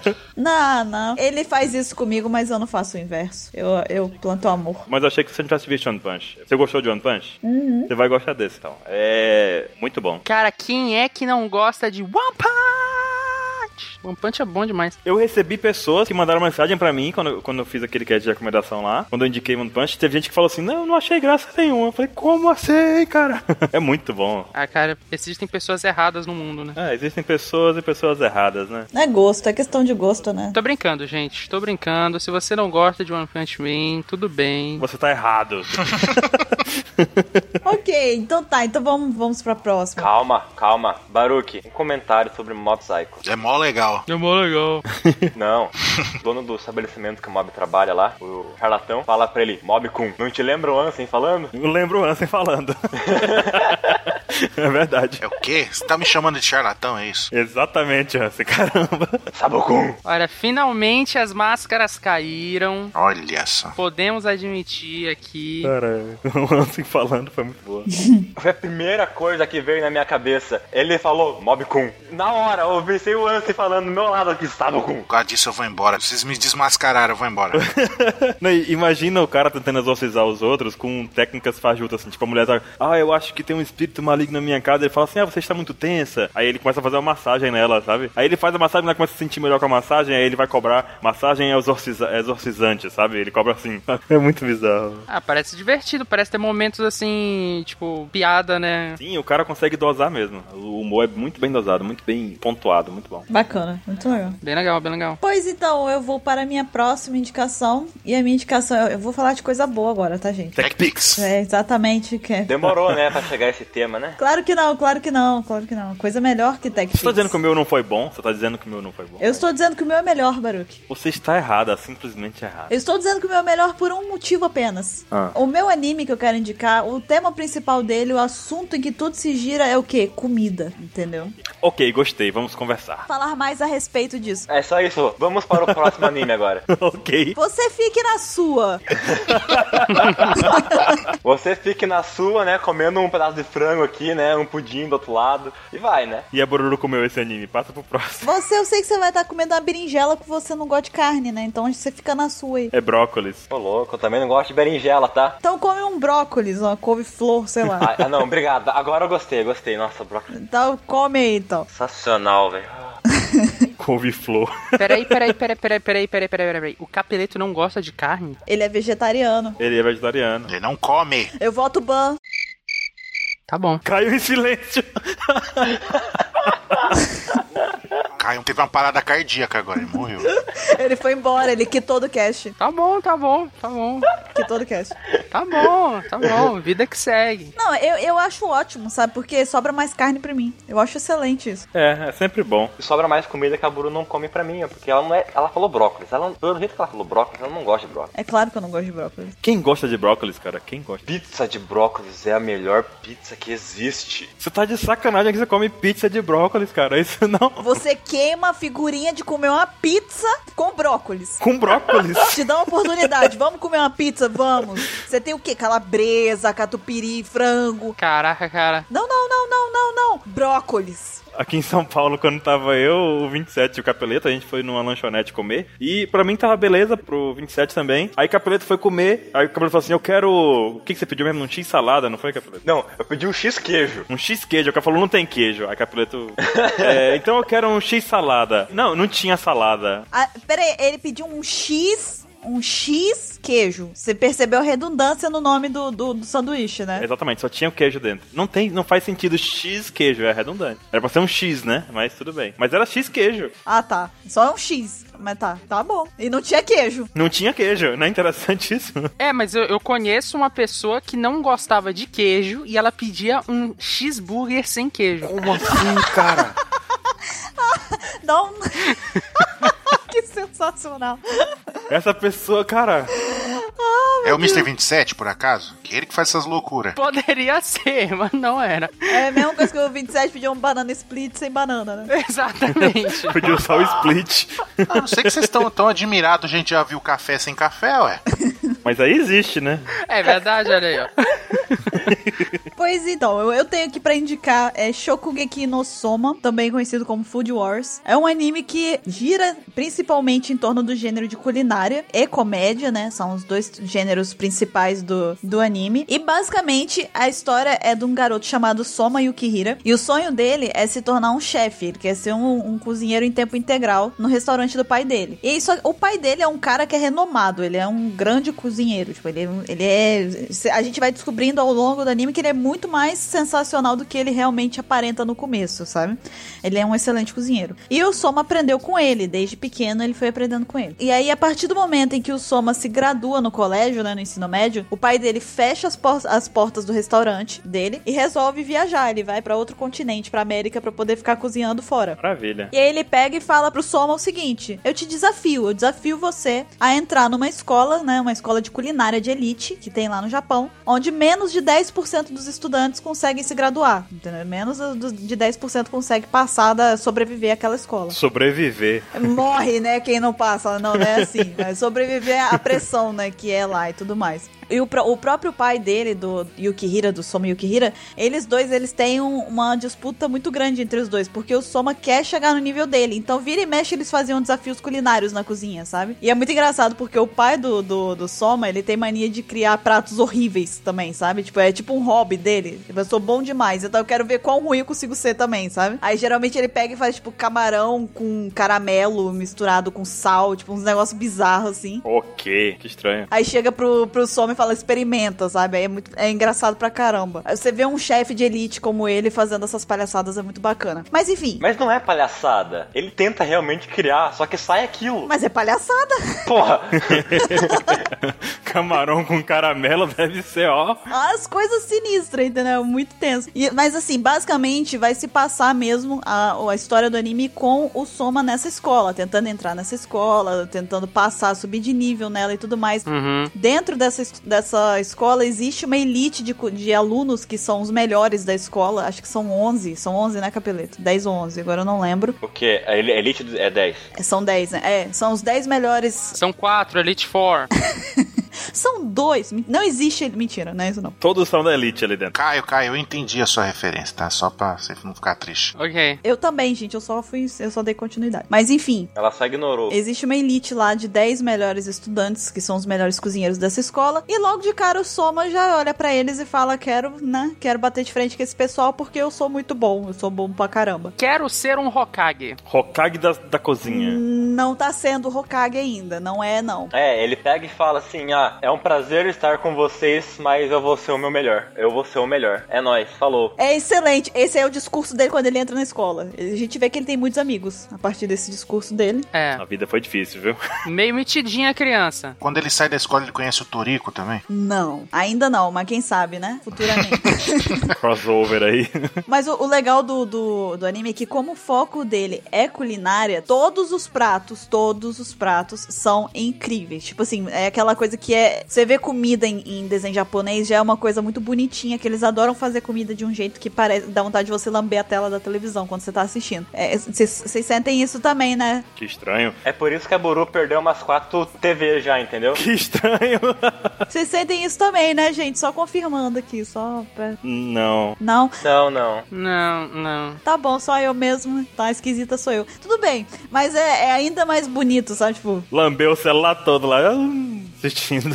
já tentei morder o celular várias vezes. Aí, tipo, quando eles, eles cortam, tipo, a carne, você vê o suco da carne, assim, descendo, molhando os, os pratos, aí eles fazem aqueles negócios. Cara, é um negócio muito sensacional, é muito sensacional. Mas eu acho incrível. É, é incrível. A melhor parte é a reação das pessoas comendo os pratos. É muito bom. Aquelas explosões, pum! Sensacional é você, Bruno, com esses comentários. Vocês não estão entendendo.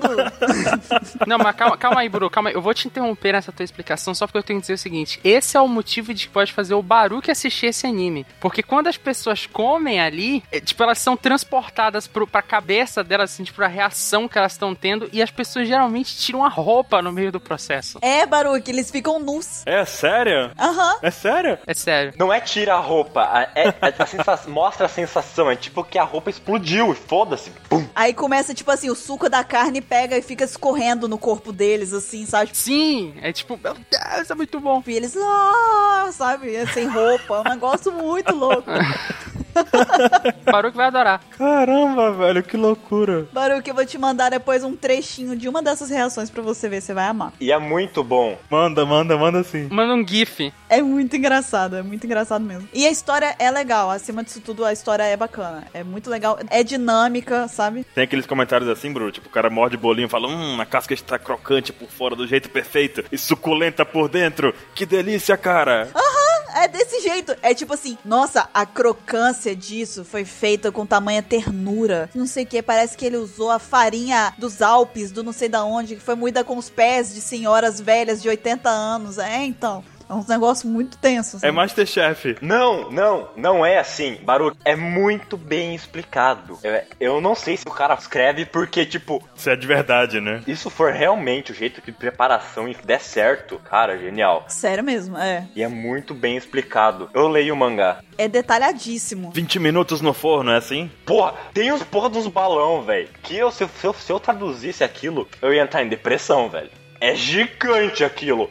Dá 22 buruba o balão, velho. Dá 22 buru, pra não falar 27. Na- é, sério mesmo. É um desafio. É um desafio. Porque é muito técnico. É muito técnico. Não é um negócio que é superficial. Do tipo, ah, o cara fez um, um rocambole. Não, entendeu? É, fez um rocambole com um pacote de biscoito, sabe? Tipo, não faz sentido. Ele faz um Mas negócio. é, mas é, chega. Tem, tem vezes assim que chega no episódio e fala: Ah, você tem que fazer um prato tal, que é a base disso, mas você não pode usar isso. Usa outra coisa. 15 minutos de cocção. Exato. Ba- É basicamente isso, entendeu? E é muito legal. Os episódios são dinâmicos, prende atenção. O Capeleto me mandou a imagem aqui. A primeira temporada tem, se eu não me engano, 25 episódios. E já tá na segunda. A segunda, a segunda temporada tá em lançamento. Atualmente, se eu não me engano, tá no episódio 8 ou 9, eu acho. E aí eu não sei onde vai estar, né, quando for lançado isso aqui, mas tá sendo lançado, tá ainda passando o- a segunda temporada. Então, quem quiser assistir. Inclusive, é por ser um desafio muito grande esse anime. É um anime que é mu- ele tem falas muito complexas, muito específicas e técnicas. E por conta disso, eu fiquei impressionada, porque eu peguei pra assistir na Crunch, né? Eu já tinha visto uma vez, só que aí pra poder falar aqui, pra indicar, eu resolvi assistir de novo. pra- Até porque é comida, né, gente? Você não achou nada ruim, né? Você foi lá, "Ah, essa carne está muito bem passada. Aí, Bruno, ah, salivando lá. É, Buru, né? É, Foi pra indicar, entendeu? Triglicerídeos, triglicerídeos. Eu vi de novo só pra indicar. Foi só por causa disso, não foi por causa da comida, não.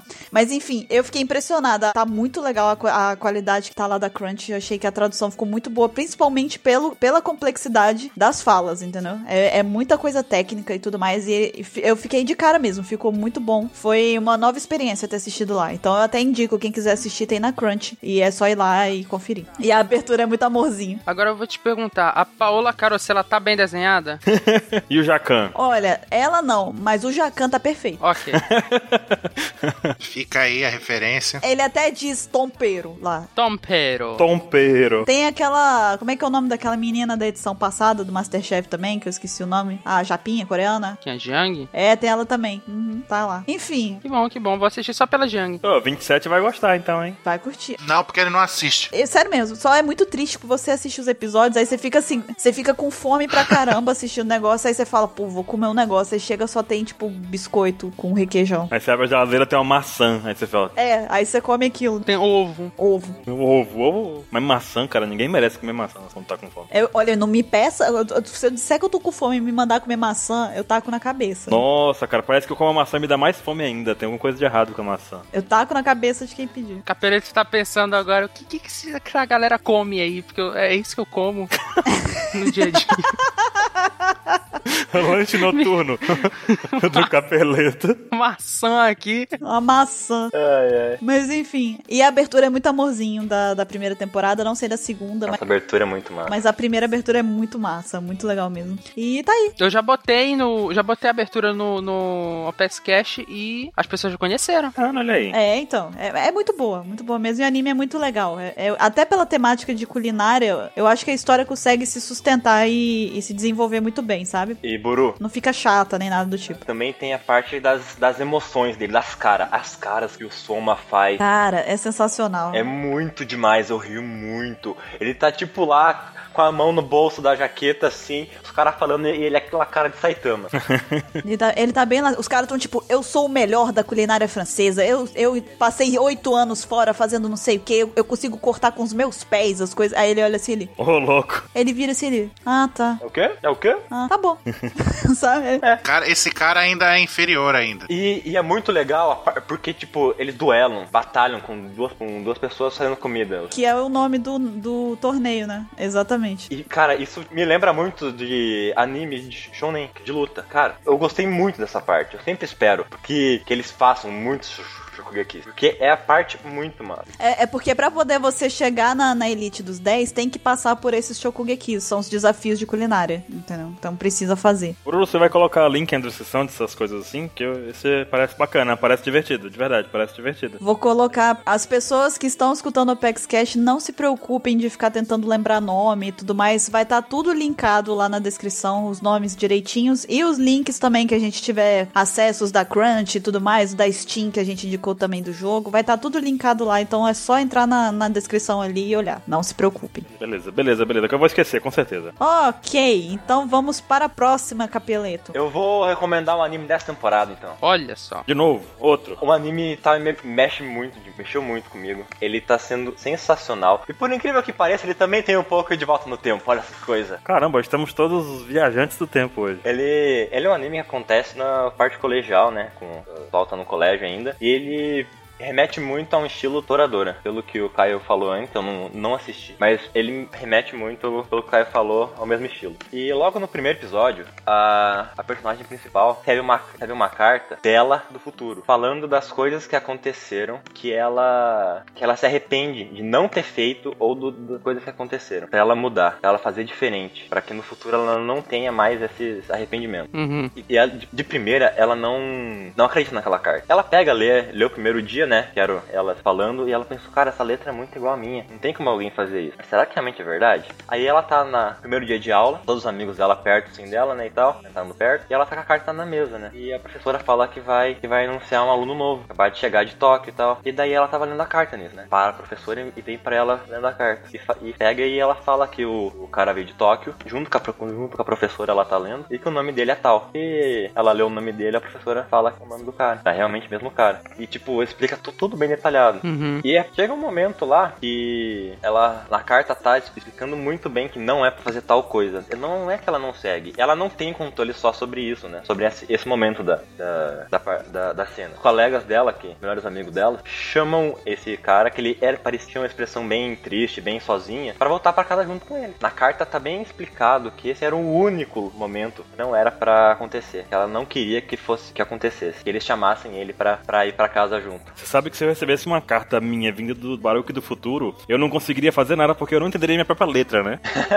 a situação é essa. Eu imagino. Sabe que ela falhou um pouco, ela poderia ter, por exemplo, mandado uma carta com os números da loteria. Teria sido muito mais interessante, né? Ou com uma revista com o resultado de todos os jogos, como fez o Bife do Futuro. De volta para o futuro. é, bem melhor, bem melhor, pô. Mas aí que tá, é porque o intuito da carta é outro. É- ele tem um intuito muito mais emocional atrás. Não, eu entendo. Eu digo assim, que se eu, se eu mandasse uma carta pra mim mesmo, eu não conseguiria ler por conta da minha letra feia, sabe? A não ser que o Baruque do futuro resolvesse essa questão, né? Que eu acho que é difícil. Ah, ô, vai que ele imprimiu, né? O Baruque do futuro ia fazer um, um script que ia digitar tudo que você ia falando e ia mandar pra você por e-mail. Exatamente. Cara, eu, eu acho bem provável. Inclusive, eu já mandei um e-mail pra mim mesmo com aquele... Tem um sistema de e-mails, que eu não lembro agora o nome. Você envia um e-mail pra você no futuro. Vocês já viram isso? Não. Você é, chama-se. Não sei, não sei como se chama. Eu vou procurar e vou deixar na descrição. Chama-se Não Sei. Não sei qual é o nome agora de verdade, mas é um site que você escreve um e-mail e escolhe uma data, tipo, muito no futuro, sei lá, 2020. E E, tu aí recebe. você recebe esse e-mail naquela data, naquela hora, e você não pode editar a mensagem nem saber o que você. nem, tipo, ver o que você escreveu antes daquela data, entendeu? Aham. Então você pode mandar se comunicar com você do futuro. Eu já fiz isso e o e-mail chegou em 2015 e não tinha acontecido nada do que eu pensei. Tava, tava estranho. Mas bacana fazer isso, sei lá. E teve uma coisa que aconteceu que eu achei genial. Foi que o anime, o nome do anime que eu não falei até agora, porque eu sou retardado. Tô percebendo isso. Eu tô, eu tô só deixando ele seguir. É, Eu tava, eu tava querendo saber qual era o anime mesmo. né? É Orange, é o nome do anime é Orange. Na abertura, que é sensacional, tem uma parte que ele fala sobre Orange. E em uma parte do anime, eles é, fazem tipo, tipo um 2 ou 1 um pra ver quem que vai buscar os, é, os sucos, né? Os, os refri e tal, na hora do intervalo. do recreio, né? Porque naquela época é recreio, né? Intervalo. E daí ele perde. E ele pede pra quem, né? Daí ela fala, "Ah, pode ser qualquer coisa. né? pode ser um suco de laranja. Ah, e ele vai lá e não tinha um suco de laranja que ela tinha pedido. a Dela, ele pegou um outro tipo lá diferente. E eu acho que veio daí a- o nome do anime. Desse suco de laranja. Que logo depois ela não toma na hora. Porque ela, ela leu a carta, né? Tudo isso. Ela tinha lido na carta e O nome do anime, Apple.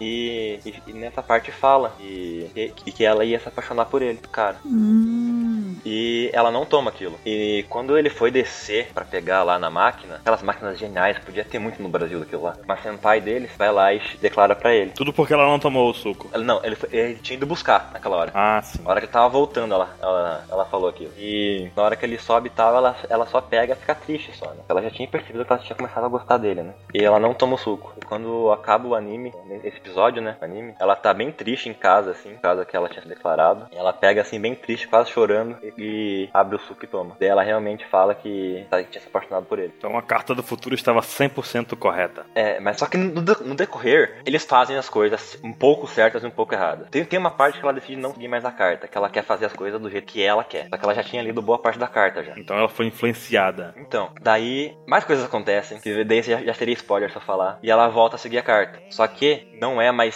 100%. Cara, mas qual o tamanho dessa carta? Cara, é grande. Mandou, mandou os, lu- como é que é, o tamanho do Senhor dos Anéis pra ela, né? O volume do Senhor dos Anéis. Mandou um livro, mandou um livro.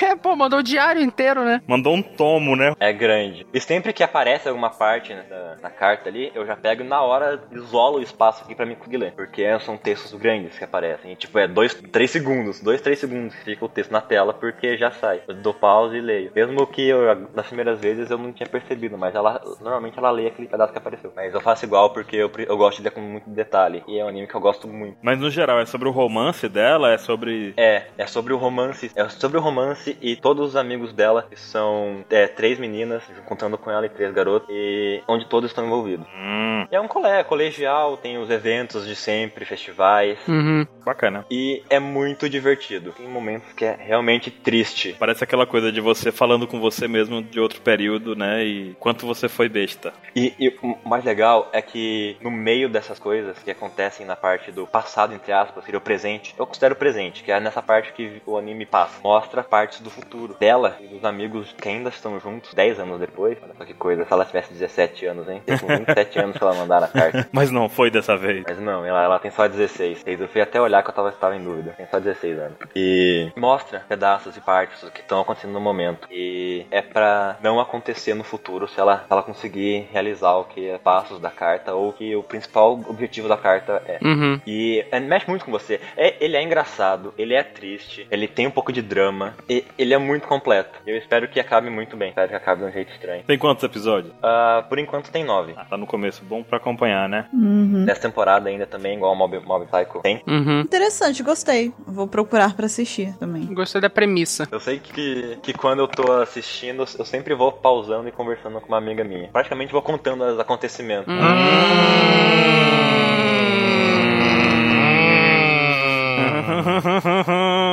Cara, é muito engraçado, velho. É muito bom. Aham. Sei. Uhum. É, é. Tá bom, amiga. Amiga, né? Amiga. Uhum. Nossa, eu me senti na quinta série agora, cara. Tua hora antes. Na quinta série bate, né, velho? A gente sai da quinta série, mas ela nunca sai da gente, né? Tá namorando. Tá, bate. ok, pra gente encerrar aqui nossas indicações, Ansem, o que, que você tem pra gente? Então, a minha indicação final e a final do cast, eu tenho um anime aqui também, de um tempinho atrás também, agora não vou lembrar o ano, que é o Gungrave, né? Que é um anime baseado num jogo. Eu assisti o anime porque eu tinha jogado o jogo, acho que o jogo- até uma certa parte do jogo, né? O jogo é muito legal. O jogo é na pegada, como eu posso dizer assim, Devil May Cry, não sei se vocês conhecem Devil May Cry. Sim, sim. Sim. Hack and Slash. Isso, então. É na- o jogo é nessa pegada. Você joga com um cara que chama o Brando, né? Ele é tipo meio que um. Vai, colocar um. Tipo um zumbi.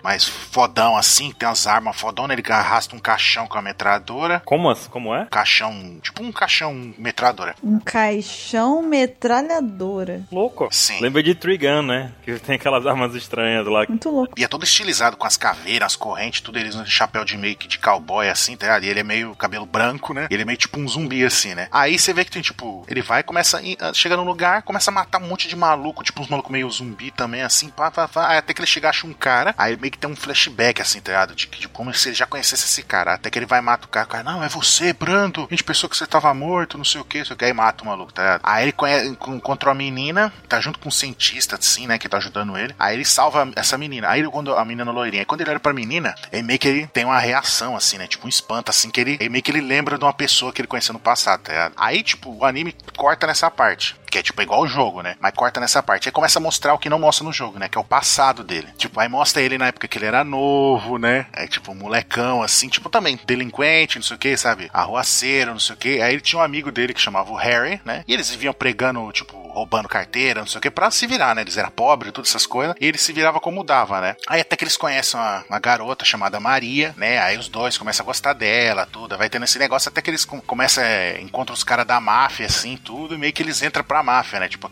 aqueles garotos de recado de máfia, leve trás, essas coisas. Um leve trás. É, tipo, aqueles moleque bem baixo do, em escala, escala de, de máfia, essas organizações criminosas, assim. E a história vai seguindo daí, né? Eles crescendo dentro da organização, tudo, né? Aí, a- e, tipo, vai, 70% do anime s- ocorre nesse flashback, né? Tipo, contando o passado dele, né? E mostrando até como ele virou, né? O Brando Hito, Bayon da Grave, que ele fica toda hora falando isso. toda hora fica falando isso, né? Aí quando você entende tudo que aconteceu, aí você entende por que, que ele tá atrás dos caras, desses maf- é, bandidos, tá ligado? Ele Tá matando um por um, meio que como vingança pelo que aconteceu, tá ligado? Você, olha só, é muito legal. Tipo, não tem como você não, não simpatizar, tá ligado? Pela história, tá ligado? Pela vida deles ali, tipo, meio que meio sofrida, aí eles vão melhorando de vida, sabe? Assim, é, tipo, é bem legal mesmo, assim. Eu não posso falar mais porque eu vou acabar dando spoiler, né? Mas a abertura também é muito legal. Tipo, a abertura mostra ele transformado, né? E mostra, tipo, pedacinhos de cena dele um, ainda novo, né? Com o amigo dele, o Harry, né? É Muito legal, assim. Então fica a dica pra vocês. É Gungrave. Se vocês conseguirem jogar o jogo de Play 2, né? Eu acho difícil. Até emulador. É, foi um dos primeiros jogos de Play 2, né? Bem no começo do Play 2 e Nossa, antigão. é exatamente, esse é esse jogo. E o anime é baseado nessa história, mas é muito legal. Tipo, eu, eu- sabe o que que é mais legal? Que eu fui assistir o anime por causa do jogo, né? Por causa da parte ali lá fodão. Só que a parte mais legal do anime não é ele fodão, a parte mais legal é o passado dele, tá? ligado? Isso que é bem legal, assim. E vai revezando entre flashback e o presente. Não, não, não, não, não. Eu não lembro agora se é, co- é, se é um ou dois episódios ele já fodão. Aí tem esse negócio, aí fica 70%, o re- 70% do anime tudo no passado, vai indo até ter o desfecho. Aí você, ah, então foi assim que aconteceu e ele ficou daquele jeito. Aí volta pro, pra linha do tempo normal, aí é o finalzinho do anime. Hum, entendi. Entendeu? Os 30% final. Gungrave. É, mas é muito legal, fica a dica. Até deve fazer referência à arma dele, no- a- o nome da arma que ele usa, né? Uhum. Grave é sepultura, essas coisas assim. Exato. É, ele é um pistoleiro e ele é um zumbi, né? Ele veio e voltou do túmulo. É bem legal. É muito legal. Muito bom. É bem legal mesmo, fica, fica a dica aí. Ele é bem animado, esse anime? Sim, sim. É, agora eu esqueci o nome do estúdio, mas é aquele estúdio que sempre faz animação foda. Madhouse? Ghibli. É, exatamente. Ghibli. Ó o outro. É o Ghibli também, mas não é o, mas não é o Ghibli. Ghibli também faz animação foda, mas não é o Ghibli. É o- É a Madhouse mesmo. Madhouse é muito bom. Estúdio Gimli. Gimli. Ghibli. Tá lá, né? Ou não? Max. é muito bom, cara. E a abertura é boa, música então. A abertura é foda. A gente falou tanto de viagem no tempo, eu lembrei de uma série chamada Doze Macacos. Vocês já viram essa série? É se- série não, tem um filme. Não, nunca vi. Não, o filme é horrível. A série é sensacional, Ansem. O filme é horrível. Desliga o barulho aí. Cara, assiste a série que você vai entender o que eu tô dizendo, Ansem. Sério mesmo. Vê a série. Tá, aqui na- tá na segunda temporada. Ah, não, não vou- eu não vou falar mais com você. Caramba! Eu sei que você tá preso ao passado, Ansem, mas caia no presente, cara. Vê a série, você vai ver o negócio. Sério mesmo. Não, eu não falei nenhum anime de viagem no tempo, não dá. Não dá. eu acho que esse a Bruno vai gostar, o Caio vai gostar, o Ansem não vai gostar, né? Todo mundo vai gostar, pelo jeito. Menos o Ansem. Então, assim, e esse daí tem na Crunch também? Não, infelizmente não tem, mas fica aí a dica pra Crunch pra trazer ele de urgente, porque é muito legal. E eu duvido que, não, que quem vê não vai gostar dele. É muito bom mesmo. Fica a dica. Bacana, legal, legal. Pois muito bem, Bacana, bacana. a gente trouxe aqui bastante indicação, vocês têm agora bastante anime pra assistir, isso se vocês não forem baruques da vida, né? É. Então, é sim, barulho, que é- foi gratuito mesmo. Eu me redimi, nesse cast eu me redimi, eu assisti uma indicação de vocês, tá? Então fica a dica aí. De três anos atrás. Não, ele foi desse ano, Não, essa é recente, eu tenho que, eu tenho que eh, defender ele nesse ponto. mas Fullmetal tá aí, né, cara? Fullmetal tá aí. Cutucando aqui. Ah, É indicação bônus, né? É full metal. Também tem na Crunch, inclusive. Eu podia tá estar assistindo, mas não assisti. Enfim, né? Fica aqui então as nossas indicações. Tem vários animes aí, tem jogos e tal, tudo bem acessível pra vocês. Todos os links e os nomes vão estar aqui na descrição do Apex Cash. É só conferir lá e partir pro abraço, né? Ir lá assistir, jogar, enfim, e depois deem o feedback pra gente do que, que vocês acharam, se vocês gostaram e tudo mais. Claro que vão gostar. E a gente vai ficando por aqui agora. Semana que vem a gente volta, retoma com o Apex Cash agora falando de One Piece novamente, né? Vamos voltar ao nosso, nosso amor principal. Buru, buru, buru. Diga. Posso te cortar? Você já cortou, querido? Não, aí continua. Ignora. ok. Não, não, não. Aí continua, né? Não, é porque sempre que a gente faz esse tipo de cast dando recomendação, eu acho que tem uma coisa que é muito legal que algumas pessoas fazem, que é mandar e-mail, tipo, dois, três meses depois, falando assim: gente, eu assisti tal coisa, eu joguei tal coisa, por conta de vocês no cast tal, e eu adorei. Galera do futuro. E se vocês, se vocês assistiram, se vocês acompanharam, ou se você assistiu também antes da gente recomendar aqui, manda o teu feedback pra gente, que a gente fica muito feliz de saber que alguma coisa que a gente recomendou, vocês, vocês seguiram, porque é esse, vai ser esse feedback que a gente vai ter pra gente continuar fazendo esse tipo de cast, né? É, deixa nos comentários também, né? A gente recebeu muito pedido das pessoas falando assim: ah, porque faz um cast de recomendação, não sei o quê, e até agora tá sendo. A gente tá adorando o feedback que a gente tá recebendo. Então, se vocês gostaram, viram algum anime, jogaram algum jogo, manda que a gente sempre fica muito feliz de receber, né? Exatamente. Poxa, eu recebi um comentário negativo. Falaram, One Punch não presta, não achei graça. Poxa, Fala, ma- mas falem também se vocês não gostaram, porque é pra gerar esse debate mesmo. É, exatamente. Pra vocês terem outras coisas pra conversar com a gente além de One Piece também, né? pois é, exatamente. Vocês têm aí infinitas opções pra conversar com a gente. A pessoa estava errada, mas ela sempre tem a opinião dela, o direito de opinião, né? É, Ah, tem o direito de estar errada. exatamente, ela tem o direito de estar errada. Exato. Vivemos numa democracia. A democracia tá um pouquinho ferida ultimamente, mas Mas vamos dizer que sim, vamos dizer que vamos dizer que sim, vamos dizer que sim. Pois então, então agora sim, a gente volta semana que vem com a programação normal, falando de One Piece novamente, né? Temos mais muita coisa pra falar de One Piece, então semana que vem a gente se vê no próximo Apex Cash e até lá. Falou! Até lá, pessoal. Falou! Falou! Até lá, pessoas do futuro.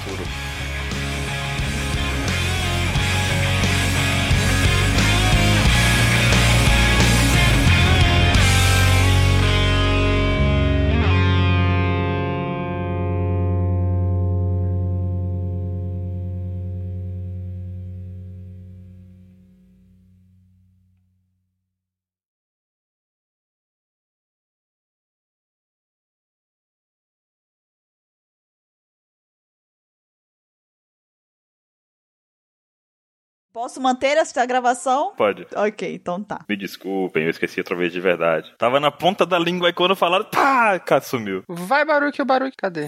Cadê Baruque? Se inibiu. Ó, a frase é essa aqui, ó. É por isso que as histórias nos atraem. Elas nos dão a clareza e a simplicidade que faltava à vida, ou melhor, que faltam à vida real. Tá, tu ia usar isso de abertura, Baruque, que bom que tu esqueceu. Eu ia usar isso de abertura. É, cara. Que pena que você lembrou, né? Pois é.